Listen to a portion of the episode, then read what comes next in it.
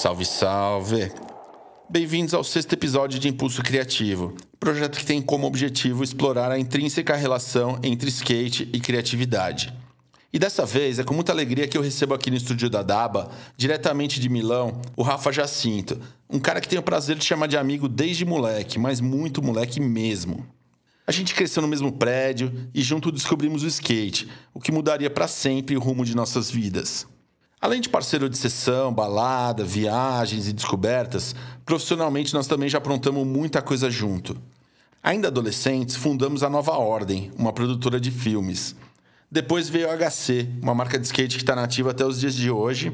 E foi quando, na mesma época, o Rafa se jogou com tudo no que se tornou sua grande paixão, a fotografia. Como fotógrafo, começou colaborando com diversas revistas e jornais, fez parte da redação do antológico jornal Notícias Populares e do Valor Econômico, até cofundar em 2003 a CIA de Foto, um coletivo de fotografia que ao longo de uma década desenvolveu um corpo de trabalho incrível com inúmeros projetos comerciais e autorais, tendo sido representados pela prestigiada Galeria Vermelho. Trabalhamos juntos inúmeras vezes também nesse período e depois que o coletivo encerrou suas atividades, tanto na época da revista Soma, quanto em projetos para clientes da agência, como Nike, Itaú Cultural, Ambev, Converse, entre outros. Em 2018, depois do desastroso resultado das eleições presidenciais, o Rafa fez o que qualquer pessoa em sã consciência faria se pudesse. Respirou fundo, arrumou as malas e se mudou com sua família para Milão. Dois anos e meio depois, com direito a uma pandemia global no meio, já devidamente vacinados, finalmente nos reencontramos para matar saudade, colocar o papo em dia e falar sobre sua trajetória, que em muitos momentos acaba se misturando com a minha. E aí, Rafa, tudo certo? Opa, tudo certo. Tá aqui enfim, hein? É. Rolou. É. Demora, mas rola. é, a gente não queria fazer remoto, né? Eu sempre falei para você, cara, que era uma conversa que ia ser mais legal ao vivo, né? Até por isso que também eu não tenho gravado com tanta periodicidade, assim, porque eu acho que o, a conversa em louco é sempre mais legal. Ah, vamos nessa, eu espero só uma responsa sentar nessa cadeira aqui depois de todo mundo que já passou. Vamos ver se eu chego pelo menos perto ali. Nada, falsa modéstia aí, vai. Bom, vamos lá. Para começar, né? Vamos começar ali do começo, né? A gente é, sempre começa querendo entender um pouquinho como que foi esse seu primeiro contato com skate, assim, né? É, o que, que te atraiu ali inicialmente? Quando foi a primeira vez, a primeira lembrança que você tem de ter visto skate na sua vida? Cara, eu, eu acho que foi quando eu mudei pro, pro prédio, quando a gente se conheceu ali. Que, se não me engano, foi em 83 ou 84. Eu tinha uns 9 anos e eu já tinha visto skate, só que quando eu mudei lá e conheci você, conheci a galera do prédio, tinha uma, já tinha uma galera que andava, sempre tinha o skate ali. E era um prédio que não tinha nada, assim, de, de, de playground, nada, mas tinha cimento, né? Era um piso liso no térreo e bem grande. Eu lembro disso, assim, lembro que era era uma coisa, sei lá, me atraiu da primeira vez que eu vi, assim, subir no skate e ver que tinha era também uma ferramenta de, de fazer a turma ali. Eu acho que foi. Eu, eu acho que essa foi a primeira. Eu tenho alguma outra lembrança de já ver skate na escola tal, mas é. Tinha passado, assim, era aquela coisa que os pais falam, ah, é só uma coisa temporária, uma brincadeira tal. Mas daí eu acho que quando eu mudei para o modular, que é como chamava o prédio que a gente morava, modular Delta, eu vi vocês andando ali, já tinha uma certa turma e, e nunca mais parei, né? Felizmente. Uhum. Eu acho que foi isso, cara. Não lembro. Você lembra o ano? Acho que é isso aí, né? É, cara, eu, eu, eu sempre fico tentando lembrar se era 85, se era. Mas era por aí, assim. Eu lembro que o meu primeiro skate, até eu herdei, né, do, do meu padrasto, era do filho dele, era um skate da década de 70, um da Cime. Você lembra? Que era sim, um, sim, sim, sim. Um... Tinha faixa no meio. É, bem bem aquele skatinho tradicional da, da, década de 70, com as rodas né, cruiser, né? vermelhas. Né? Tipo, é, mais meio, um cruiser. Lembrava um cruiser, acho que era um daqueles de downhill speed ali, sei lá, de, de fazer slalom. Eu acho que foi isso. Acho que 85, sim, porque 85 eu tinha 9, 10 anos. Então foi mais ou menos quando eu comecei a andar mesmo. Sim. E aí, meu, que lembranças que você tem dessa época, assim, de coisas que mais te marcaram, né, do, desse dia a dia, assim? Cara, lembrança de estar tá sempre ali embaixo, não querer subir nunca para casa, dos meus pais sempre brigarem comigo porque eu tava andando de skate, quebrava o vidro ali que tinha, tinha umas janelas de vidro ali embaixo e que o prédio inteiro reclamava e era exatamente a sensação que me pegou, cara, de estar tá ali ganhando um espaço tentando conquistar um espaço que é, é, é nosso por direito também, porque é um espaço de, de uso comum, mas que o skate sempre incomodou, assim. Acho que eu também gostava muito de incomodar, assim. É uma coisa que quando você tá, é criança, assim, eu acho que a gente ali com 10 anos, 11 anos, tá, tava na pré-adolescência, é legal você ter um, um, uma, uma, uma atitude que você vai é, tentando conquistar esse espaço, assim, te dá um pouco, te ajuda a construir uma personalidade e tal. E daí eu tenho essas lembranças, a gente muito ali no terra, muito na rua, andando de skate na rua. Daí logo depois, rampinha de madeira, que a gente mesmo construía ou roubava, ou tinha essa treta de roubar rampa, né? É. Inclusive, alguns amigos meus de infância, assim, eu conheci porque a gente roubou a rampa deles, daí eles vieram para tomar da gente, e a gente falou, ah, meu, vamos roubar uma outra junto, e a gente anda junto, e daí ficou, ficou amigo. E lembro muito disso, assim, e também de começar, através do skate, a conhecer uns sons muito loucos, assim, eu lembro dessa época, assim. Tinha umas pessoas mais velhas no nosso prédio, que nem andavam tanto de skate quanto a gente, mas eles sempre traziam uns discos, assim, eu lembro muito de Toy Dolls, é, Garotos Podres, que era uma coisa nem, meu, tipo, ali foi descoberta de um, de um mundo completo, assim, Divo, sabe? né? Dead Kennedys. Divo, Dead Kennedys, Garotos Podres, Toy Dolls, Ramones, é, tudo isso. Isso é o que eu mais lembro, assim. Total, lembro muito ali, né, do, do Rica, né, do, do Luiz ali, uh tipo... Os caras mais velhos, mais assim. Mais velho que já tinha, né, um acesso ao, ao Já fumavam maconha. a gente ainda não... E legal, cara. E aí você meio que foi fisgado ali pelo bichinho do skate, né? Ah, total, cara. Eu acho que é, o final da década de 80, o skate, assim, logo depois teve a coisa da proibição do Jânio, que pegou a gente direto, assim. A gente, a gente andava muito na rua ali, nas rampinhas de madeira mesmo. E passava GCM e fudia tudo, entendeu? Pegava skate. Eu lembro, eu lembro de, um, de um episódio da gente jogar os skate dentro de um prédio que a gente nem sabia de quem era e fingir que o skate estava sem skate e depois pegar, senão o GCM tomava. Então eu acho que eu, a, e a década de 80 foi muito legal. Assim, eu conheci muita gente por causa do skate, cara. E acho isso foi muito legal. É, gente da rua mesmo, a gente ia às vezes para o centro ou para as pistas de skate São Bernardo. Naquela época era só São Bernardo, logo depois São Caetano. E daí, como eu estudava eu estava num colégio que era muito, muito caretinha, assim. E o skate começou a me mostrar um outro, um outro mundo que eu não via no colégio, assim. Tanto que meus amigos do colégio não tem quase nenhum. São todos do skate até hoje. E andar de skate mudou sua visão sobre a cidade, sobre o mundo de alguma forma ali? Ah, completamente, né? Acho que você anda de skate, você... Primeiro isso, né? Porra, é, era difícil pra gente entender por que, que as pessoas reclamavam que a gente andava de skate. Você entende? Falar o barulho e tal. Mas ao mesmo tempo, eu, eu, eu, não consigo entender assim um ódio que tinha pelo skate, sabe? Que ainda bem que hoje não mudou, é completamente diferente, mas sim, sim, cara, mudou, mudou minha relação com a cidade, mudou minha relação com as pessoas. Eu conheci, eu saí de uma bolha que eu vivia ali. E, e, também comecei a ter uma vida, vai, um pouco mais perigosa, assim, se a gente pensar, de sair pela rua. É, eu lembro que a gente saía ali, subia até a Paulista, depois desse Augusto até a Roosevelt. Isso com 14, 15 anos é uma coisa que te muda, muda a sua vida, assim, sabe? Então, completamente, completamente. O que, que, na sua opinião, faz com que o skate transcenda o rótulo de esporte, assim, né? A gente acabou de sair de uma Olimpíadas, também quero ouvir um pouquinho, né? Como que você enxergou ali o skate nas Olimpíadas, mas queria que você dissesse um pouquinho o que, que o skate tem de diferente dos outros esportes. Cara, ah, sei lá, o skate é legal pra caralho, não tem muito. ah, Resumindo. Eu acho que tem isso, assim, ele é. Primeiro que ninguém encarava como um esporte na época, assim, né? A gente não fazia isso, porque não é igual você ir fazer um, sei lá, natação ou qualquer outro esporte. Jogar uma partida de futebol, né? É.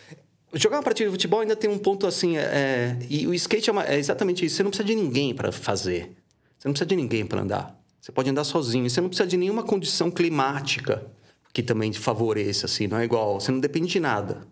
Você pega seu skate, meu, tem rua, você anda. Onde, onde for, onde for. Uma calçada, uma guia. Tá chovendo, você anda na garagem. Tá chovendo na garagem ou na marquise. Então é.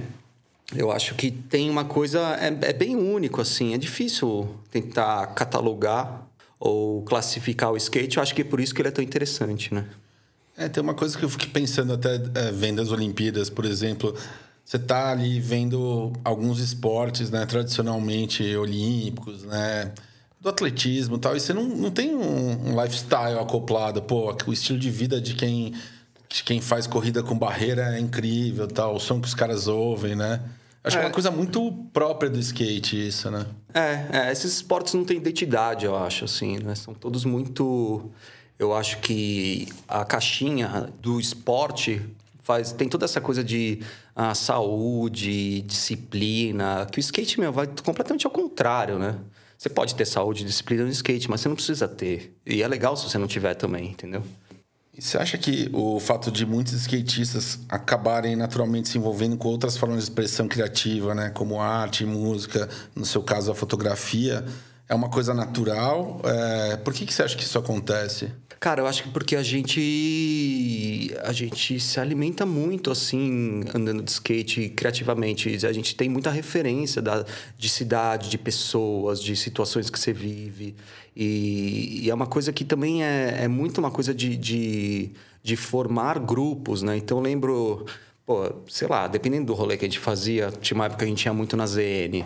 Chegava na ZN, eram pessoas diferentes ali que te davam um insight diferente. Assim, você aprende um monte de coisa. Daí você senta, ou você vai dar um rolê, fazer um, rolê na rua mesmo. Daí você senta para tomar uma água ou, ou para comer alguma coisa, ficar na calçada trocando ideia. E cada um vem com uma coisa diferente. Assim, eu acho que é uma troca constante, sabe? E muito ainda numa época que não tinha rede social, não tinha nada, né? Então a gente e que também a gente compartilhava muito muito conhecimento, assim. Então um tinha uma revista, outro tinha um vídeo, a gente ia assistir junto e daí você vai vendo assim. E, e, e eu acho que também a coisa da criatividade para skatista é porque não, não tinha quem fizesse antes do skatista. Então o skatista que queria fazer um vídeo, ele mesmo tinha que aprender a fazer o vídeo. Ou, ou quisesse, ou se ele quisesse fazer uma revista ou uma ou um vídeo magazine. Então, e daí, para fazer isso, você tem que aprender. E daí é, é aquela coisa meio de banda, assim, também, né? Tipo, você tem três amigos, um toca bateria, outro toca baixo, você fala, puta, vou tocar guitarra pra gente formar uma banda, né? Acho que tem isso, assim, também no skate. Fala, pô, vamos fazer um, um vídeo. Ah, mas você sabe fazer isso? Não, eu sei fotografar. Ah, então eu sei editar, eu sei fazer não sei o quê. Vamos aprender junto? Vamos... Então, acho que tem... Eu acho que o skate, ele é... Ele tem esse... Ele tem essa capacidade de é, foi tudo inventado, assim, foi tudo, foi tudo inventado do zero. Então, acho que isso também é, de, demanda muita criatividade. Para você inventar uma coisa ou, ou, aprender a fazer uma coisa que ninguém nunca fez, você tem que inventar um jeito novo de fazer. Isso é criatividade, né? Total. Acho que tem uma coisa também que eu acho legal do skate que... É, acho que tem um momento, né? Que você começa a andar como uma brincadeira, depois aquilo vira um, o seu estilo de vida, né? Vira tudo ali, tudo tá em em volta do skate, né? É, o estilo que você veste, a música que você ouve, é, tudo que você consome ali. E acho que tem um momento também que você quer prolongar isso e que você talvez você fala, puta, não vou ser um profissional de skate, ou porque, cara, não ando tão bem assim, ou porque eu me machuquei, ou porque. Mas eu quero continuar fazendo parte disso, né? Também de alguma forma, né?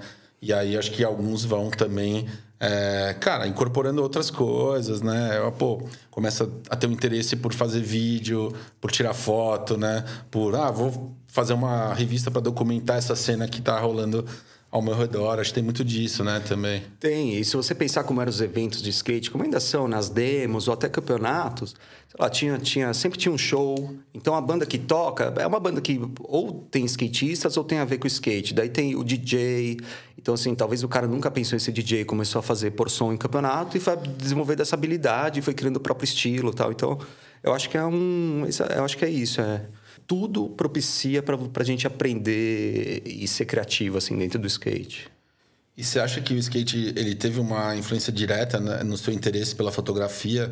E se sim, como, como se deu esse processo? Cara, na verdade, o meu interesse pela fotografia é, é, é direto com skate, mas começou pelo vídeo e pelo cinema, assim. Eu, eu gostava muito de vídeo de skate e, e fui estudar isso até. Eu nunca tive, nunca tive um skate de um nível que eu pudesse virar um profissional. E ao mesmo tempo eu tive uma lesão de ligamento ali com 17 anos, num campeonato, inclusive, e que daí acabou a minha qualquer ideia de ter uma, uma evolução ali como um praticante do skate, assim, como um atleta ou mas você sempre andou bem, né? Você teve uns patrocínios ali, né? Ah, cara, é, mas a gente era, sei lá, não, não, não, não era. Eu lembro, por exemplo, o primeiro vídeo que eu, que eu fiz de skate foi com a Leviana. Eu, a Leviana e o Gringo, que era um amigo nosso, Felipe. Chamava Era Uma Vez Três, ali no começo da década de 90. Pré-Dirt Money, né? Pré-Dirt Money, é. O Ale que... O Ale tinha umas imagens, a gente tinha umas imagens nossas, daí um dia a gente sentou e fez o Era Uma Vez Três. É, e daí o nível, você vê, a gente andava bem, a gente tinha a nossa, a nossa crew ali, mas a hora que a Leviana apareceu com a dele, meu, tipo, foi meio humilhante, assim. Porque os caras andavam muito. Ah, era legal, tinha um nível parecido, assim. A gente se divertia andando de skate, acho que é isso que importa, né? Mas. É... E daí eu, eu, eu, eu gostava muito de vídeo. E quando eu fui estudar vídeo, rádio e TV, eu estudei. Naquela época era muito difícil, cara. Era muito caro fazer vídeo. Não tinha edição não linear. A ilha de edição era um negócio que não era difícil ter. A gente fazia edição de vídeo, videocassete para videocassete. E daí, quando comecei a perceber que a fotografia era uma forma também de me expressar, só que com uma imagem não em movimento, eu, eu me apaixonei diretamente, assim. Foi muito... Foi muito assim. Foi, eu, eu, eu descobri que com a fotografia eu tinha acesso e poderia contar as histórias que eu queria, que eu não conseguia por questões, é, por limites de, de, de, equipamento mesmo daquela época. Legal. Nessa época todo, todo recurso era bem escasso, né? Até se falou um pouquinho antes, né? Para quem é nativo digital, já cresceu na base da internet banda larga, não faz ideia do que, que era difícil, né? Não, a gente está falando, eu tô falando aí de 94, 93, 94, 95. 95 foi quando eu entrei na faculdade. Então, e foi quando eu descobri a fotografia. E a fotografia eu conseguia, eu tive, eu montei meu próprio laboratório em casa, era filme, né? Então eu conseguia, com muito pouco dinheiro e sozinho, porque tem isso também, né? Eu não precisava de ninguém. Eu conseguia sozinho fazer minhas coisas. Eu comecei fotografando skate, né? Comecei fotografando os amigos. Depois a gente teve a marca, a gente, eu fotografava para a marca, e daí depois ela deslanchou. Mas começou no skate. Legal. E ali já tinha alguns fotógrafos que você olhava e se inspirava? Ou era muito autodidata ali, tentando descobrir como fazer? Cara, era muito autodidata. E eu lembro que a estética que me, que me pegou muito foi muito a estética do Beast Boys, assim. O Check Your Head, aquela capa preto e branco, é, olho de peixe, é, os vídeos. E, mas era autodidata mesmo, assim. Até eu descobrir o nome de uns fotógrafos de skate, eu já estava fotografando, assim. E muito de amigo também, né? Hoje, olhando, o que, que para você, é, olhando para uma, uma foto de skate, o que, que, que, que faz uma foto ser boa, se destacar, na sua opinião? Cara, mano, puta, são as coisas de sempre, né? Eu acho que a, eu acho que a fotografia de skate tem ali uma, uma coisa é, da manobra, né? A manobra é mais importante sempre. E do moment, que é, que é por isso que quem fotografa skate tem que, ou é skatista, ou pelo menos tem que saber o que está fazendo, né? E eu acho que a, a, manobra é importante, mas eu acho que composição, cara, composição e luz, que na verdade é fotografia, assim, tanto faz se é para skate ou para qualquer outra outro uso da fotografia, assim. É, que o skate tem essa coisa que dificulta um pouco, que é você conseguir congelar, né, aquele momento, né? Que aí é muito difícil um cara que não anda de skate entender isso e saber a hora certa, né, de apertar o botão. Não, e tem manobras muito feias de, de fotografar, assim. Tem manobras que são muito, são muito, são manobras muito foda, mas que o moment é meio feio, assim. Então também tem é, é um desafio constante, assim, né? Ah, e sequência. Na nossa época tinha muita sequência. As revistas tinham muita sequência de foto, né? sequência era muito legal de fazer, só que custava muito caro também. Porque era filme, né? E você nunca sabia, puta, era sempre um, um, tiro no escuro, assim. Mas eu lembro que sequência era uma coisa que me chamava muito a atenção nas revistas, assim, era uma coisa muito especial, né? É. Você vê como a manobra era feita, como entrava, como saía.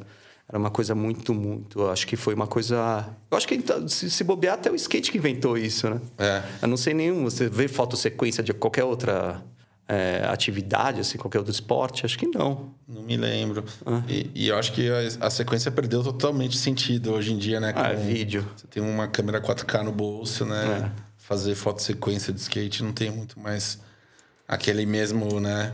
Glamour que tinha e a dificuldade, como você falou, né? Às é. vezes gastava vários rolos de filme até o skatista acertar e tal. É, cara, uma, uma coisa que eu queria é, entender de você, assim, você é um cara que tem uma visão de fotografia, né? Que vai bem além do skate, a gente vai falar sobre isso também. É, virando fotógrafo profissional e, e, e saindo um pouco desse universo. Mas você acha que a fotografia de skate, eu olho, eu olho para ela hoje, eu acho que ela se mantém assim muito purista, muito conservadora em relação a questões de estética, de linguagem, tipo, pouca coisa mudou ali, né? Acho que tem algumas regras e convenções que a galera não, não consegue mesmo romper, né? É, e vai ser difícil mudar, por exemplo, eu gosto muito é, eu fotografava, eu fotografava com, com flash, sem flash, sem colorido, preto e branco. Mas eu é, é, difícil mesmo. Isso que você falou é um ponto que eu nunca tinha pensado. Assim, eu não sei nem para onde ir. Como é que você vai mudar, entendeu? É, vamos falar de um, de um ícone da, da, da foto skate, o Atiba, que fazia muito tempo que eu não via nada dele. E agora nas Olimpíadas ele estava trabalhando, ele estava fotografando para o World Skate. Sim. E o cara, o cara, eu acho que ele, ele, ele, ele tem uma técnica impressionante, assim, só que é uma foto muito limpa. Que ali na Olimpíadas eu acho que funcionou, entendeu? Não sei, assim, é uma coisa que é muito difícil. Eu gosto muito de fotografia de skate, que você vê mais o, o entorno, não só a manobra. Então você vê ali, tem, tem, tem uma questão, uma preocupação com composição, com, com luz, com sombras, com.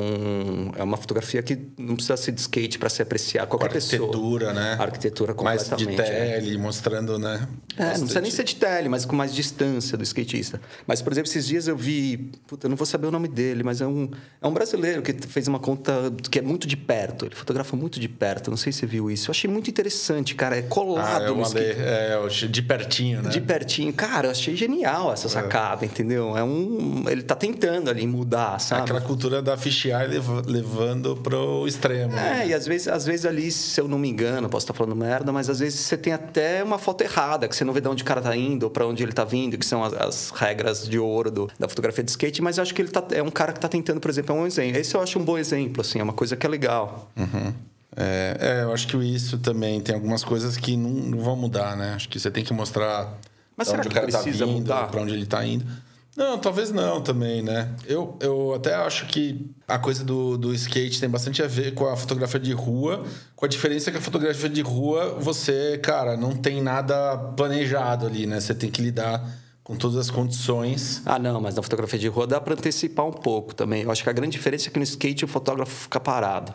É. Na fotografia de rua, o fotógrafo normalmente está andando, se mexendo para achar a situação, né? A fotografia de skate é, é, muito de espera também, né? Sim. De espera, assim. então, porque... Pô, tem sessão que você fotografa o dia inteiro e o cara não acerta a manobra, entendeu? E daí não tem o que fazer, né? Tem até a polêmica, se publica ou se não publica, né? Sim, não, se... Ah, beleza, vai lá depois e filma que eu é, publico. É, Porque às vezes o momento está perfeito, mas o cara não... Naquele ah, momento Por exemplo, acertou, recentemente né? o a capa com, com o Milton Martinez, a foto que é publicada não é de quando ele acertou, se você olhar bem o vídeo. É verdade. Tinha uma graminha ali que quando ele acertou não tinha mais. Ele voltou depois. É, né? é, é. sim. Mas é. eu acho que é isso. Assim, eu acho difícil mudar, cara. Eu acho que tecnicamente está muito melhor. Tecnicamente está muito melhor. Assim, antes eu olho assim, mesmo as fotos que eu fiz de skate na década de 90 ou, ou vejo outras fotografias mais antigas, a, tecnologia era muito, muito menor, tinha muita sombra, tinha muito ruído era difícil, né? Não era tão simples. Hoje está hoje tá tudo muito limpo. Talvez seja ruim também isso, né? Tudo muito limpo, assim. Mas eu não sei como mudar mesmo, assim. É um bom... O de pertinho, eu acho que é um cara que está fazendo... Tá tentando... Eu acho que é o melhor exemplo, assim, de, de uma evolução... Não é evolução, vai. De uma mudança, um outro estilo. E o que, que você acha de uma galera que busca né, voltar para aquela coisa da, do filme ou da mini DV, da VX1000? Como que você vê esse movimento também meio saudosista ali? Anos cara, 90, ah, começo de 2000, né? Eu acho que tudo bem, cara. Eu, eu, eu que comecei a fotografar com filme, quando saiu digital, foi meio quase que uma alforria, assim. Eu fiquei feliz pra cacete que eu não gastava mais dinheiro, entendeu? Você compra o equipamento, você, você pode testar, pode experimentar, você pode... E daí o trabalho do fotógrafo acaba virando um trabalho também muito mais de pensar do que só de clicar, assim. Porque a fotografia digital é muito mais difícil do que a fotografia de filme. Porque é tão fácil de fazer que você, você, fotografa tanto, mas você tem que saber o que você quer, assim. E depois tem toda a coisa de abrir o arquivo no computador. Você pode fazer uma... Você pode errar muito. Então, eu acho... Eu acho, eu acho bom. Se, se a pessoa quer usar uma câmera da década de 90, pode usar, cara, assim. Agora, eu só vejo que é um saudosismo de pessoas que nem viveram essa época, entendeu? Então, assim, como eu vivi, para mim não faz, não faz sentido, assim. E hoje em dia eu quero ver uma imagem boa. Não faz mais sentido eu ver, para mim, tá? Eu não vejo sentido algum em ver uma imagem ruim. Se você pode fazer uma imagem boa, entendeu? Mas é só uma opinião minha, assim. E você acha que essa geração de fotógrafos meio de Instagram ali só existe por conta do digital? Você acha que se fosse filme, é, dificilmente alguns nomes que de repente, cara, ah, os caras têm uma base grande de seguidor, não sei o quê. Os caras só estão ali também porque o digital permite que os caras erraram pra caralho pra conseguir uma imagem boa. Cara, e tá tudo igual, né? Tá tudo igual. A fotografia tá muito é, e não estou falando só de, só de, skate, tá? A fotografia está num, tá num, tá num nível agora que meu, todo mundo é um ótimo fotógrafo, assim, e, e não estou sendo... Estou falando real, assim, tem, todo mundo fotografa bem, cara. Hoje em dia, você não, o, o aparelho faz isso para você, sua foto sai boa. É, o que eu acho, eu acho, assim, vai ter um momento... Eu, por exemplo, nos meus últimos trabalhos, que são mais autorais, a minha, é uma fotografia muito simples, eu quero, eu quero contar uma história boa com uma fotografia simples. Eu não quero mais. Eu tenho, eu tenho conhecimento técnico, eu tenho. É, eu sei fazer essas imagens bonitas, mas eu, eu, eu, quero, eu quero conseguir contar a minha história, passar a mensagem com fotografias muito simples. Essa é a minha meta agora. Legal. Bom, vamos entrar um pouquinho na história da HC. Eu acho que não dá pra gente não passar por isso, né? Você lembra exatamente... A HC foi, uma, foi, foi a nossa acho que foi a segunda ou primeira tentativa de, de empreendedorismo, né? Sim, acho que foi a segunda. A gente teve uma produtora de vídeo antes. Teve a Nova Ordem, né? Nova que Ordem foi Filmes. Adolescência é. ainda, de tentar, meu, fazer, fazer um dinheiro, fazer vídeo e é. tal. Com edição linear ali, vídeo gerador de caracteres, né? É, total. Era bem roots, né? E da HC acho que foi nosso segundo empreendimento, né? Verdade, cara. Você lembra exatamente quando surgiu a ideia da HC? Porque eu não lembro. Eu cara. lembro completamente. Eu lembro, eu lembro de, trocar uma ideia com você uma vez no seu quarto. É, e aí você mostrar, você já estava meio que desenhando o logo, o primeiro logo e tal. Pô, vamos fazer e tal. O que, que, que, te motivou ali, né, cara, a, a, querer fazer uma marca de skate com os amigos naquele momento? Cara, a HC foi o seguinte, eu lembro muito, assim, é, eu acho que era 96 ou 97.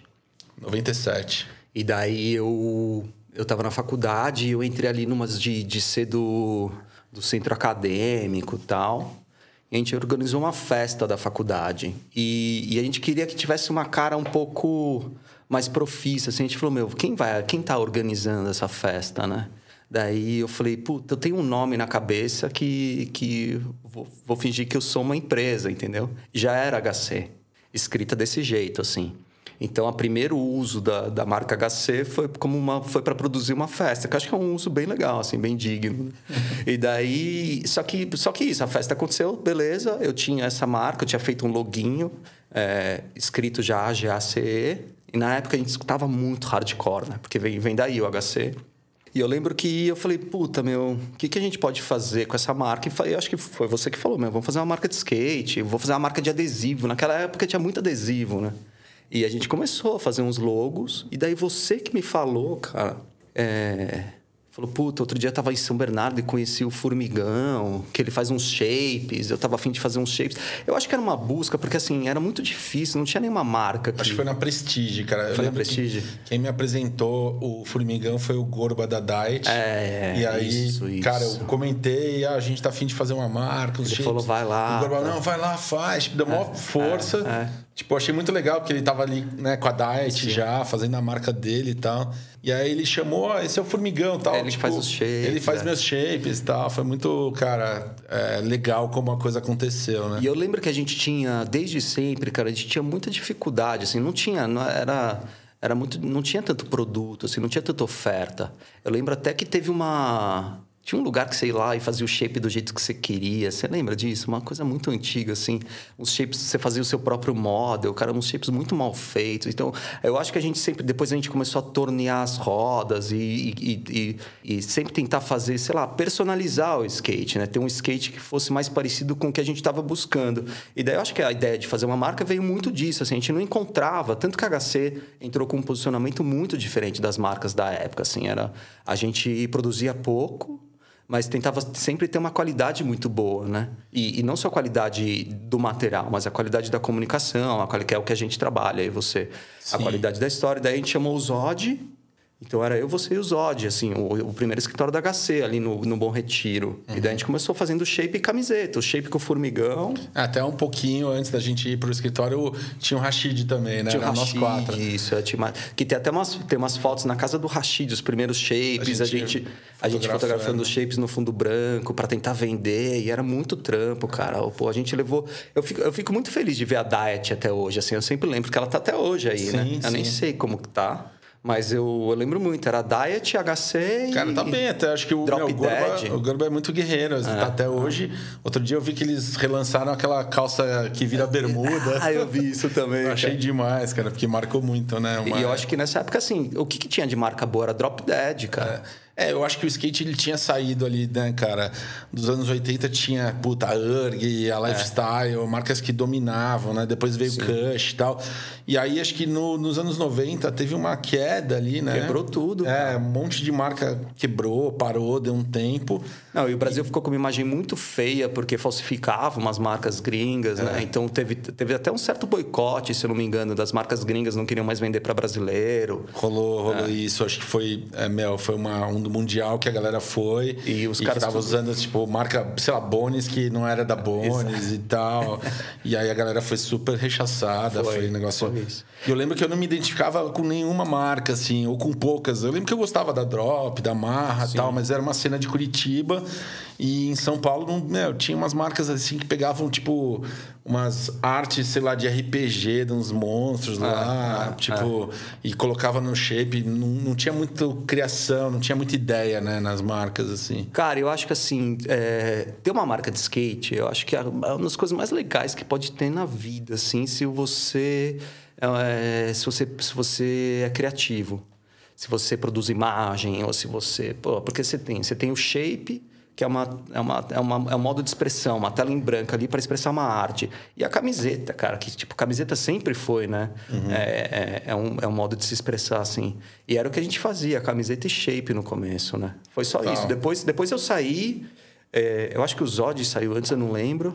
Acho que você saiu, o Zod saiu logo depois. E também. você ficou sozinho, a gente te deixou na mão. É. Foi foda, foi mal, cara. Foi foda, cara. Mas eu, eu saí porque arrumei um emprego como fotógrafo. Sim, sim. A gente vai falar sobre isso é, teve essa coisa quando você deixou a, a, HC ali, né?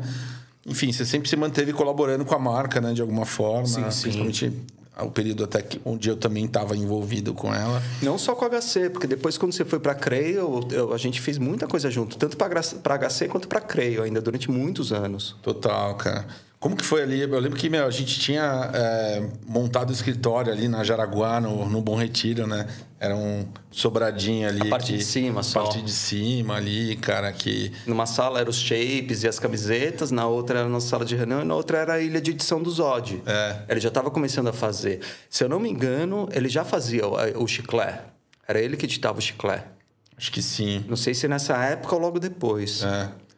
Então era legal, era quase uma produtora, assim, se você pensar, é, a gente ali em 98 já estava com, com uma marca, mas também com uma marca com quase com uma agência dentro. Se a gente era marca, a gente era agência, a gente que fazia tudo. Eu com o Maczinho já, é. né? performinha ali. É, exato. E a gente fazia, e, e o Aleviana tinha 100%, e a gente negociava com ele uns preços para poder, poder anunciar, e, e, era legal pra cacete, assim, a 100% era uma puta revista, ainda é, né? Mas Sim. eu acho que, que a gente fez uns anúncios bem legais ali na 100% e tudo mais. E, cara, puta, a gente fez muita coisa legal ali, né, cara? Eu acho que uma das séries de shape favoritas para mim, eu tava até pensando que eu acho que foi muito legal o processo, foi aquela Downtown Series ali, cara, que foi é, uma primeira série com fotos, né? PB suas do centro Sim. ali. Tinha vários picos icônicos, o Vale do Angabaú, Banespa, a Galeria do Rock e a antiga Roosevelt, né? Exato. E aí eu tava lembrando dessa, dessa história, cara, que a gente saiu tocando a campainha ali é, do prédio, do, do, andar mais alto de um prédio para ver se pra a gente fotografava a foto da Roosevelt, a Roosevelt de cima. De cima. Você lembra ah, disso? Lembro, lembro. Essa série é demais, cara. Tudo foto preto e branco e com... Só tinha um... Acho que você fez uma coisa vermelha Um labelzinho bem pequeno, ah, assim, né? HC Downtown Series Cara, tal. essa série foi demais. Mas isso já era 2000, acho, não era? Nos é, anos 2000? Eu acho que foi, 99 ah, ah, para 2000. Porque eu lembro que quando a gente participou de uma feira ali da. que era aquela feira do surf, que tinha Sim. também, né? A Surf Beach, tinha uma parte de skate ali. Eu lembro que a gente apresentou lá, né? é a primeira vez, mas eu lembro, cara, que aquilo ali também já foi um pouco, né, de você trazer um pouco do, da, do seu olhar de fotografia é ali é. Pro, pro skate, é, né? É. Que foi muito legal. Cara, preciso. Isso me fez dar agora ter vontade de fazer uma outra série de shapes. Vamos fazer. Pô, vamos aí, vamos, vamos armar. Outra história que eu não esqueço também, cara, e eu vi até que eu tava, eu tava dando uma olhada naquela matéria que está na vista com, com você, e você lembrou da história, que foi aquela sessão que a gente foi apresentar o Pico pro Chupeta no Paquembu, né? O chão era horrível, acho que era aquela Miracema, era numa ladeira, tinha que pular duas correntes, uma escada no meio, tipo... E aí o Fábio não se animou muito. Não, tava, tava os dois Fábios, o é. Cristiano e o e Luiz. o Fábio Luiz, é. né? O partido tava junto. Ele tava só acompanhando, e, eu, e, eu, e a gente tinha ido lá pra pro Chupeta pular pra gente fazer um anúncio pra HC, se eu não me engano. Isso. Só que daí ficou de noite e ninguém quis. o fim de tarde, é. aquela luz meio assim. É. E o lugar era meio bem esquisito. Era né? muito difícil, é. cara, porque você tinha que vir de dentro da, da, da garagem da casa, pular a primeira corrente, daí tinha uma segunda corrente que era de uma escada que ia para baixo, e você tinha que pular a calçada inteira, porque o chão era muito ruim e tinha é. cair na decisão do Pacaembu ali. E aí eu lembro que você, para provar que era possível, você me deu a câmera na mão, né? E eu, eu que pulei. É, você falou, vai, Thiago, fotografa. e acertei, cara. Tem, tem a foto para provar. Foto pra provar. O, o, o, Chupeta não pulou, mas eu pulei. Mas a gente não conseguiu fazer anúncio, ele não quis fazer. Não quis, cara. né? Mas tem aquele registro ali para provar tem, que não. Tem, tem. E, e cara, e, é, quando você deixou HC ali naquele momento, não sei se foi para já direto para o NP ou se foi era... direto para o NP. Foi. Notícias populares. Você foi, você foi para o NP, né? Notícias populares. Como que rolou essa oportunidade? Você já colaborava para Hardcore, para alguma aqui a, a, revista ali do Marcos, né? E... Foi exatamente assim. A gente tinha um escritório ali na Jaraguá e, e eu já fotografava para HC. Eu fotografava só para HC na, naquela época. Eu, eu era o próprio cliente. E daí é, é, o Marcos, que era o dono da Hardcore na época, ele, ele, eu conheci ele, daí eu comecei a fazer, fazer uns frilas para Hardcore, assim. Fotografava muito show e uns, fazia uns retratos de uns surfistas tal. Até por ele falou: Meu, se quiser, vem aí, a gente faz umas coisas tal, propõe umas pautas. E daí, num momento, ele falou: Cara, um amigo meu que é o diretor do NP, cara, se você quiser realmente seguir a carreira, eu te apresento. E eu já conhecia o NP, eu já era muito fã do NP, assim, cara. Acho que todo mundo conhecia aquela época, porque o NP ficava pendurado nas bancas, né? Tipo, você via, ficava Explica todo mundo... pra quem nunca viu, o que, que era o NP? Cara, Notícias Populares era um jornal popular do, do grupo da Folha. Começou na década de 60, assim. É, se eu não me engano, posso estar enganado, já faz muito tempo e que, que é um jornal popular, assim, então ele tratava de assuntos que interessavam para o povão, assim, tinha muita pauta sindical, direitos do trabalhador, tinha muito futebol e muita mulher pelada. E tinha também uma, tinha uma outra parte do NP que era bem é, o Espreme Sai Sangue, que era foto de, de crime, foto de madrugadas, madrugada do NP, então era chacina, homicídio, ou o que fosse. E, e daí, quando eu, eu, lembro que eu cheguei, eu lembro que eu, eu fui a pé da HC, conhecer o, o, o Dandão, que era o, o, editor do jornal, Fernando Costa Neto. Que o Marcos fez a ponte, ele falou: vem aí. Eu fui a pé, porque era pertinho ali, era só atravessar o viaduto da. É, é a Rude Ramos ali, né? E fui a pé e cheguei lá e, e ele falou: Ó, oh, cara, tipo, não tem vaga, mas se você quiser passar um mês aqui só pra, só pra ver como funciona, é, pode vir, pode vir. E eu falei: posso vir quando? Ele falou: ah, se quiser, vem amanhã.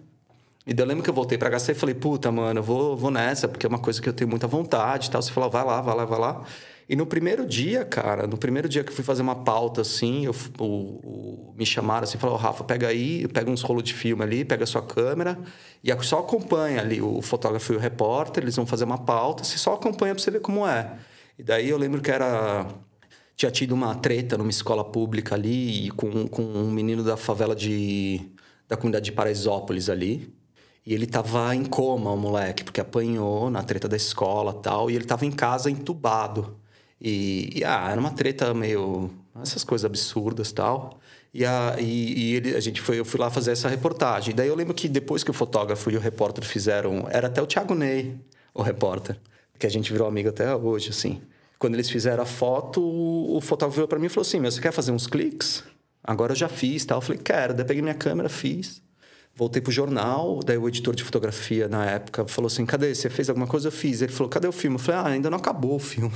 Falei, mano, como é que você faz um filme e não acaba, cara? Vai ter que revelar do mesmo jeito. Nunca, nunca não acabe um filme.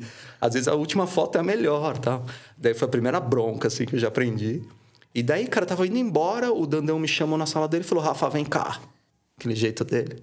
Daí ele mostrou, minha, minha foto tava na capa, assim, gigante. Cara, naquela hora eu falei, fudeu, cara, é isso que eu quero fazer, assim. E daí eu nunca fiquei um ano no NP, era pra passar um mês, daí deram um jeito lá, arrumaram uma vaga para mim. E, puta, foi uma puta escola. Assim, depois do skate, eu acho que foi a melhor escola para conhecer a cidade. E o NP foi meio que uma escola para muita gente, né? É. Muita gente legal é, passou por lá, né? Sim. Tem foi o Shin também, né? Cara, ó, o, o João, Weiner, né? Sim. O Dandão, o Fernando Costa Neto, ele teve essa sacada, assim, de... Porque o NP era um jornal...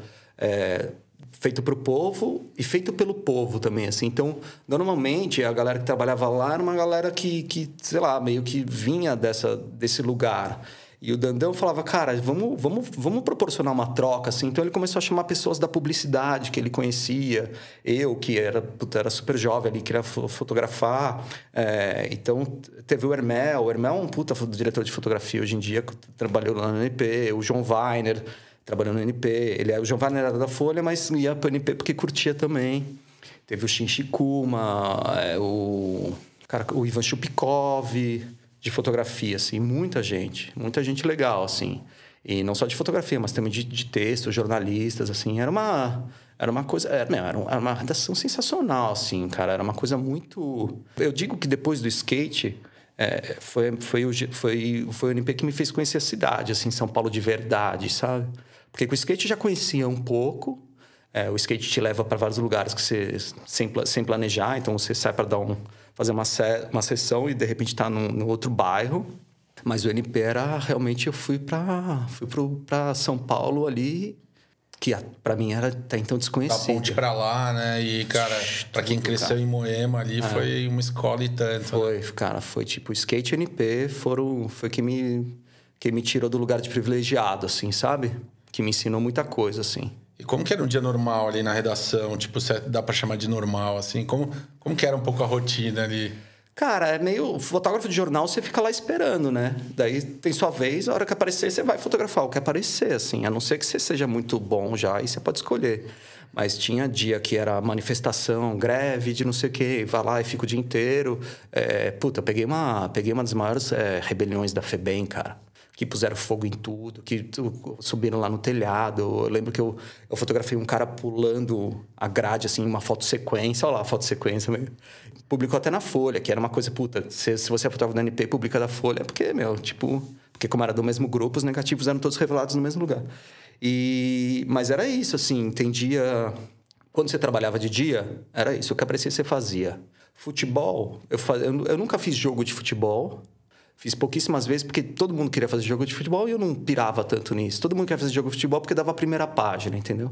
Mas eu não pirava muito, mas eu fazia muito treino de futebol e mulher pelada, muita mulher pelada, assim, ou em, em casa de prostituição, ou na própria redação do jornal, assim, assim meu, Regina Poltergeist, eu fotografei pelada na, na redação do NP o fundo não tinha fundo infinito, a gente estendeu uns rolos de, de jornal, de papel jornal antes de ser impresso e, e fez um fundo infinito ali. E, ah, festa junina, ah, vamos fazer uma matéria sobre festa junina. Não era num lugar normal, sabe? Era ali num, num puteiro ali do centro e tal. E, e, depois, ah, muita coisa sindical também, muita coisa muito importante para o trabalhador. Assim, então, tinha é, muita informação sobre os direitos, é, carteira de trabalho, essas coisas. Tinha muita pauta sindical, que era um pouco mais chato de fazer, às vezes, porta de fábrica, essas coisas. E, e tinha madrugada, cara, que quando você fazia madrugada era, era, era morta, era gente morta. Eu lembro que você falava assim que vocês ficavam meio que num boteco ali ouvindo meio a frequência da polícia e aí quando tinha alguma história vocês iam atrás. Sim. Como que era esse? Cara, tinha tinha, os, tinha o repórter da madrugada, que era o Hélio, que é um cara era um cara bem experiente que, meu, ele já tinha o telefone de todos os delegados assim das delegacias. Então você chegava, quando você fazia a madrugada, você chegava no jornal meia-noite, um pouco antes da meia-noite. O Hélio, o Hélio, esse repórter ou qualquer outro que, que tivesse cobrindo ele, chegava também. É, quem, quem tinha saído do jornal durante o dia já tinha levantado algumas coisas pela, pela central de comunicação da polícia. Então falava: ó, teve incêndio em tal lugar, teve uma, uma chacina em tal lugar. Ou se não tinha nada, era ficar caçando mesmo. E esse bar que você está falando é o Estadão ali no centro. É, quando a gente rodava, rodava, não tinha nada, parava no Estadão, porque daí sempre tinha as outras, é, as outras é, equipes de outros jornais, então assim, da Jovem Pan, da, de TV, de, de outros jornais. Na época, quem fazia madrugada era só o Diário Popular e o NP, jornal impresso. Mas tinha as rádios e as TVs, assim, às vezes. Então a gente ficava ali no Estadão e às vezes um ajudava o outro. Puta, a gente foi para lá, não, não interessa pra gente, mas talvez interesse para você. Tá? Porque para NP interessava, cara, assim o NP tinha, tinha um papel de, de, de, informar, assim, de mostrar a realidade mesmo. Assim. Então, teve um ano que o NP tinha uma contagem de chacina que o governo do estado mentia. Então, o NP conseguia ter uma contagem de chacina mais verdadeira do que o que era divulgado pela, pela, pelo Estado de São Paulo. Eles acobertavam um pouquinho. Acobertavam, às vezes, porque para caracterizar uma chacina tem que ter três. Às vezes os policiais afastavam os corpos para não caracterizar a chacina, tem tudo isso. Então o NP conseguia. É muito o que acontece hoje com a Covid, assim, cara. O consórcio de imprensa que tem que comunicar quantos morreram porque o governo quer esconder, entendeu? Então era isso, assim. Foi. foi... Eu fiz madrugada bastante, assim. Cara, eu lembro de umas fotos muito impressionantes. Você chegava e mostrava pra gente, né? Ah. É, tinha uma coisa de muito de, de longa exposição, né? Afinal de contas, né, o objeto não se mexe, ele tá morto ali. então, né? isso facilitava um pouco. Ah.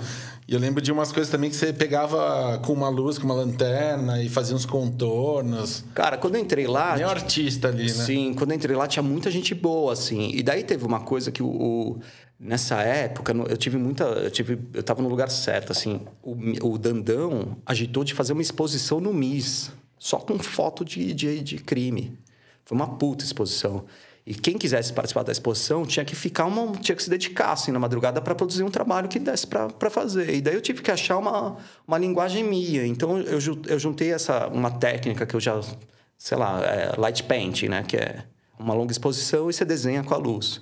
E daí eu andava com uma lanterninha pequenininha, câmera no tripé, montava ali abria o obturador e ficava pintando o morto com luz. Então, às vezes, eu fazia um contorno só na poça de sangue, às vezes, eu escrevia umas paradas bem cabulosas, assim, com luz, é, para ter uma linguagem minha. E, e, deu muito certo, assim, cara. Os resultados eram muito. Porque é, daí tinha composição, tinha luz, você, tem, você traz uma coisa ali que é. Foi muito. É, foi muito. Foi uma época muito legal, assim.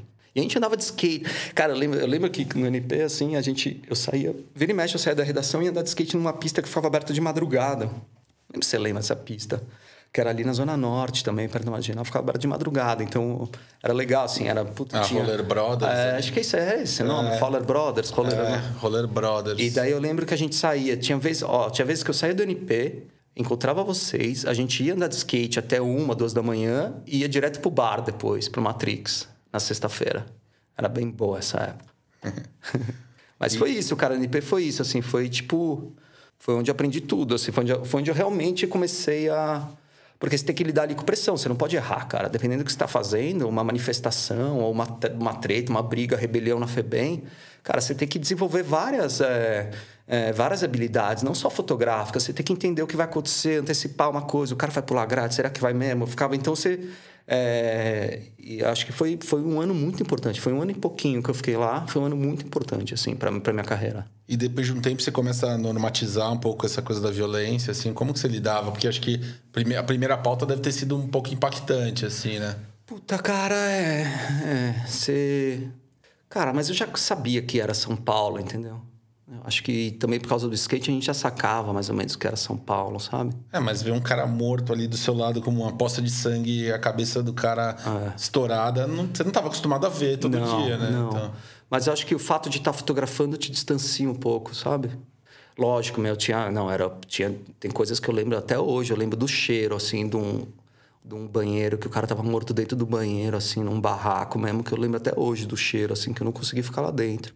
E tinha coisas muito tristes, assim, porque, porque o cara estava morto ali, mas tinha família, entendeu? Então, muitas vezes a família estava do lado, chorando tal. Então, isso era a pior parte, assim. Mas é.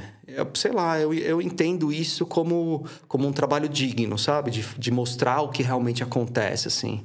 Todo, tinha gente que falava que era espetacularização do, do da morte e tal, mas, meu, tipo, eu tava lá, né, cara? Sei lá, é só um. Não sei. Eu fiquei. Não, não era fácil, assim. A madrugada, a madrugada era muito difícil. Até porque você trabalhava, trabalhava da meia-noite às seis, sete da manhã, te vira o dia, né, cara? E daí você chega em casa de dia, com sol, você vai tentar dormir, não consegue dormir direito porque tá o barulho da cidade e tal. Não era uma coisa legal, não. Eu imagino. Mas sabe o que? Daí eu lembro, lembro agora você falou do NP. Quando eu entrei no NP, cara, daí tinha essa coisa assim. E como eu tava vindo do skate, eu comecei a fazer muita coisa com olho de peixe no jornal, cara, e ninguém fazia. Então, às vezes, eu fazia uns retratos, assim, completamente deformados do cara, de um cara, tipo, que não tem nada a ver, sabe? Um cara. Ou então fazia isso, uma manifestação. Eu lembro que eu fui fotografar, uma vez fotografar um treino de futebol, eu fiz a meu, só o escanteio, assim, com uma grande. com um olho de peixe, assim, tipo, ficava viajando. Os caras falando, que porra é essa, mano? Esse é um frame do clipe do Beast Boys. É, exatamente, é. Check on a head. É. Muito bom. Cara, você é um cara que você entrou na fotografia meio pela, por esse, essa coisa mais documental, né? Mais da, do fotojornalismo, vida real tal. Quando que você começou a enxergar a fotografia também como uma plataforma artística, assim, né? Não só como o retrato, né? Como você congelar um momento Sim. ali com um olhar documental, mas como, cara, uma plataforma de arte mesmo. Não só factual, né? Exato. Cara, no NP já, eu já eu sempre tentei é isso, cara. Eu sempre fiz por fora, assim. Tanto é, como eu tinha um laboratório em casa, as fotos que eu fazia para mim preto e branco eram um pouco mais assim, tinha uma tentativa artística. Só que para uma, uma fotografia ser considerada arte ou, ou, qualquer outra coisa perto da arte, tem que ter, tem que ter um, um, argumento, um discurso muito. É muito mais importante o argumento o discurso do que a imagem em si, entendeu? Uma foto bonita não é arte só porque é bonita, entendeu? Às vezes a, a arte é uma foto que não é nem bonita ou tecnicamente perfeita, ou um conjunto de imagens. Mas é, eu sempre tive isso, sempre quis. Mas daí, logo depois do NP, eu comecei a trabalhar em outro jornal e isso foi ficando cada vez um pouco mais distante na minha carreira, assim. Tanto que foi quando... Que do NP eu fui para o Jornal Valor. Eu fui para a Editora Abril, mas fiquei muito pouco tempo e participei da equipe que fundou o Jornal Valor. Que daí era retrato de político, executivo, meu. Era isso... Eu brinco que eu fotografava no NP morto e no Valor morto-vivo, né? Porque era só esses velhos é, rico, milionário. da Votorantim. É, é, essas coisas, cara. Antônio Hermílio. É, total. Você fotografou Antônio Fotografei, Hermílio? fotografei todos eles, cara. Mas ao mesmo tempo fiz coisa muito legal. Acompanhei uma campanha do Lula em Caruaru, era muito legal, assim. É, não, foi um jornal legal pra cacete, o Valor. E daí eu fiquei quatro anos no Valor durante um tempo até fui meio que o coordenador de fotografia lá tal. Mas eu tinha essa necessidade eu não conseguia fazer meus projetos assim no, enquanto eu estava no jornal. E daí foi quando eu com outro fotógrafo que trabalhava comigo no jornal a gente decidiu sair e fundar o, o coletivo nosso que a ideia do coletivo era exatamente essa. A gente conseguir ter uma estrutura que a gente fizesse trabalho para ganhar dinheiro mas que a gente tivesse tempo e um ambiente que propiciasse discussões mais criativas para a gente poder desenvolver nossos projetos. E deu muito certo assim. Foi quando nasceu a Cia de Foto. Ah, a Cia de Foto que durou de 2003 a 2003. Começo de 2004 a começo de 2014. Vai. Dez anos. Né? Dez anos, exatamente. E, e na Cia de Foto vocês levantaram uma bandeira importante ali na época, ligada à questão né, do, da autoria coletiva de imagem, tá? uma coisa que pouca gente estava falando sobre e acho que ninguém, acho que da CIA assinava uma foto individual, era tudo CIA de foto, né? Sim. É, como, como que foi isso, assim? Foi um processo de vocês de falar, meu, vamos fazer assim, vamos peitar o mercado? Como é que aconteceu? Não foi planejado, mas foi, por exemplo, quando a gente começou, é, éramos três fotógrafos só. E, e, como eu e o outro cara que, que trabalha comigo no jornal, a gente já tinha uma certa história e o terceiro fotógrafo não tinha, normalmente quando um cliente ligava, principalmente cliente corporativo, que a gente também começou a querer ganhar mais dinheiro. Então a gente foi saindo do jornalismo, foi pegando no valor, a gente fez muita, a gente conheceu muita gente, assim, então assessoria de imprensa, empresas contratavam a gente fazer trabalhos corporativos, relatórios anuais, é, fotos para divulgação dos executivos, tal. Só que eles sempre pediam para que fosse a gente. Então a gente não conseguia também ter tempo de novo, sabe? Falei assim: "Ah, não, mas Rafa, eu quero que seja você, tá? Não vai mandar outro". Daí a gente falou, cara, se a gente ficar nisso, vai ficar a mesma coisa que estava no jornal, entendeu? Então a gente tem que criar um jeito de ligarem para a gente e a gente, tem, a gente garantir que entrega uma qualidade, mas que pouco importa quem vai fotografar. Então começou muito mais de um ponto de vista comercial, comercial do que conceitual. Mas logo, logo a gente percebeu que, como os três fotografavam, às vezes, assim, às vezes eu fazia, eu produzia, a gente começou, o nosso primeiro trabalho foi sobre uma ocupação ali na, na Prestes Maia, que é o 911, e, e os três fotografavam. Só que daí a, a, gente começou a... Muitas vezes, quando eu fotografava, não era eu que editava. Então, ou, ou, ou vice-versa. Então, às vezes, as, o trabalho ia aparecendo muito mais da edição do que do clique. E a gente falou, cara, não faz sentido eu assinar se o trabalho final é, é, é, resultado desse processo todo de todo mundo, sabe? E daí fez total sentido não ter uma ah, tem uma assinatura, né? Não é que não tem assinatura, tem uma assinatura, assinatura do grupo. Cara, e como é que o mercado reagiu a isso? Cara, no começo foi bem foi bem difícil assim, a gente perdeu muito trabalho, mas com o tempo as pessoas foram vendo que, que a ideia era boa assim, não só do lado comercial, mas do lado artístico também. Então a gente começou. A gente virou uma. A gente virou meio que um. Era, era um coletivo mesmo, com o trabalho. O trabalho também era consistente, né? Não adianta você ter ideia e não apresentar nada. Então logo a gente começou a ser convidado para festivais. Então o primeiro festival que a gente foi foi de Arles, na França, em 2006. E e começamos a flertar com galerias. E daí a gente descobriu que no mercado da arte, ninguém estava preocupado com isso, assim, se a gente assinava do jeito que a gente assinava. O que na fotografia a gente arrumou muita briga. Fotografia é muito careta, cara. Eu não tenho nenhum amigo fotógrafo, pouquíssimos. Porque a fotografia é muito careta, os caras são muito careta, assim. É, é chato demais, cara. Mas foi legal, assim, porque a gente começou também, a partir do momento que a gente começou a ter uma certa consistência no trabalho, as pessoas foram aceitando. Mas, mas teve, teve episódio, assim, em festival de fotografia, que uns, uns velhão, velha guarda ali, fotógrafos, levantavam querendo bater na gente. Era ridículo, assim.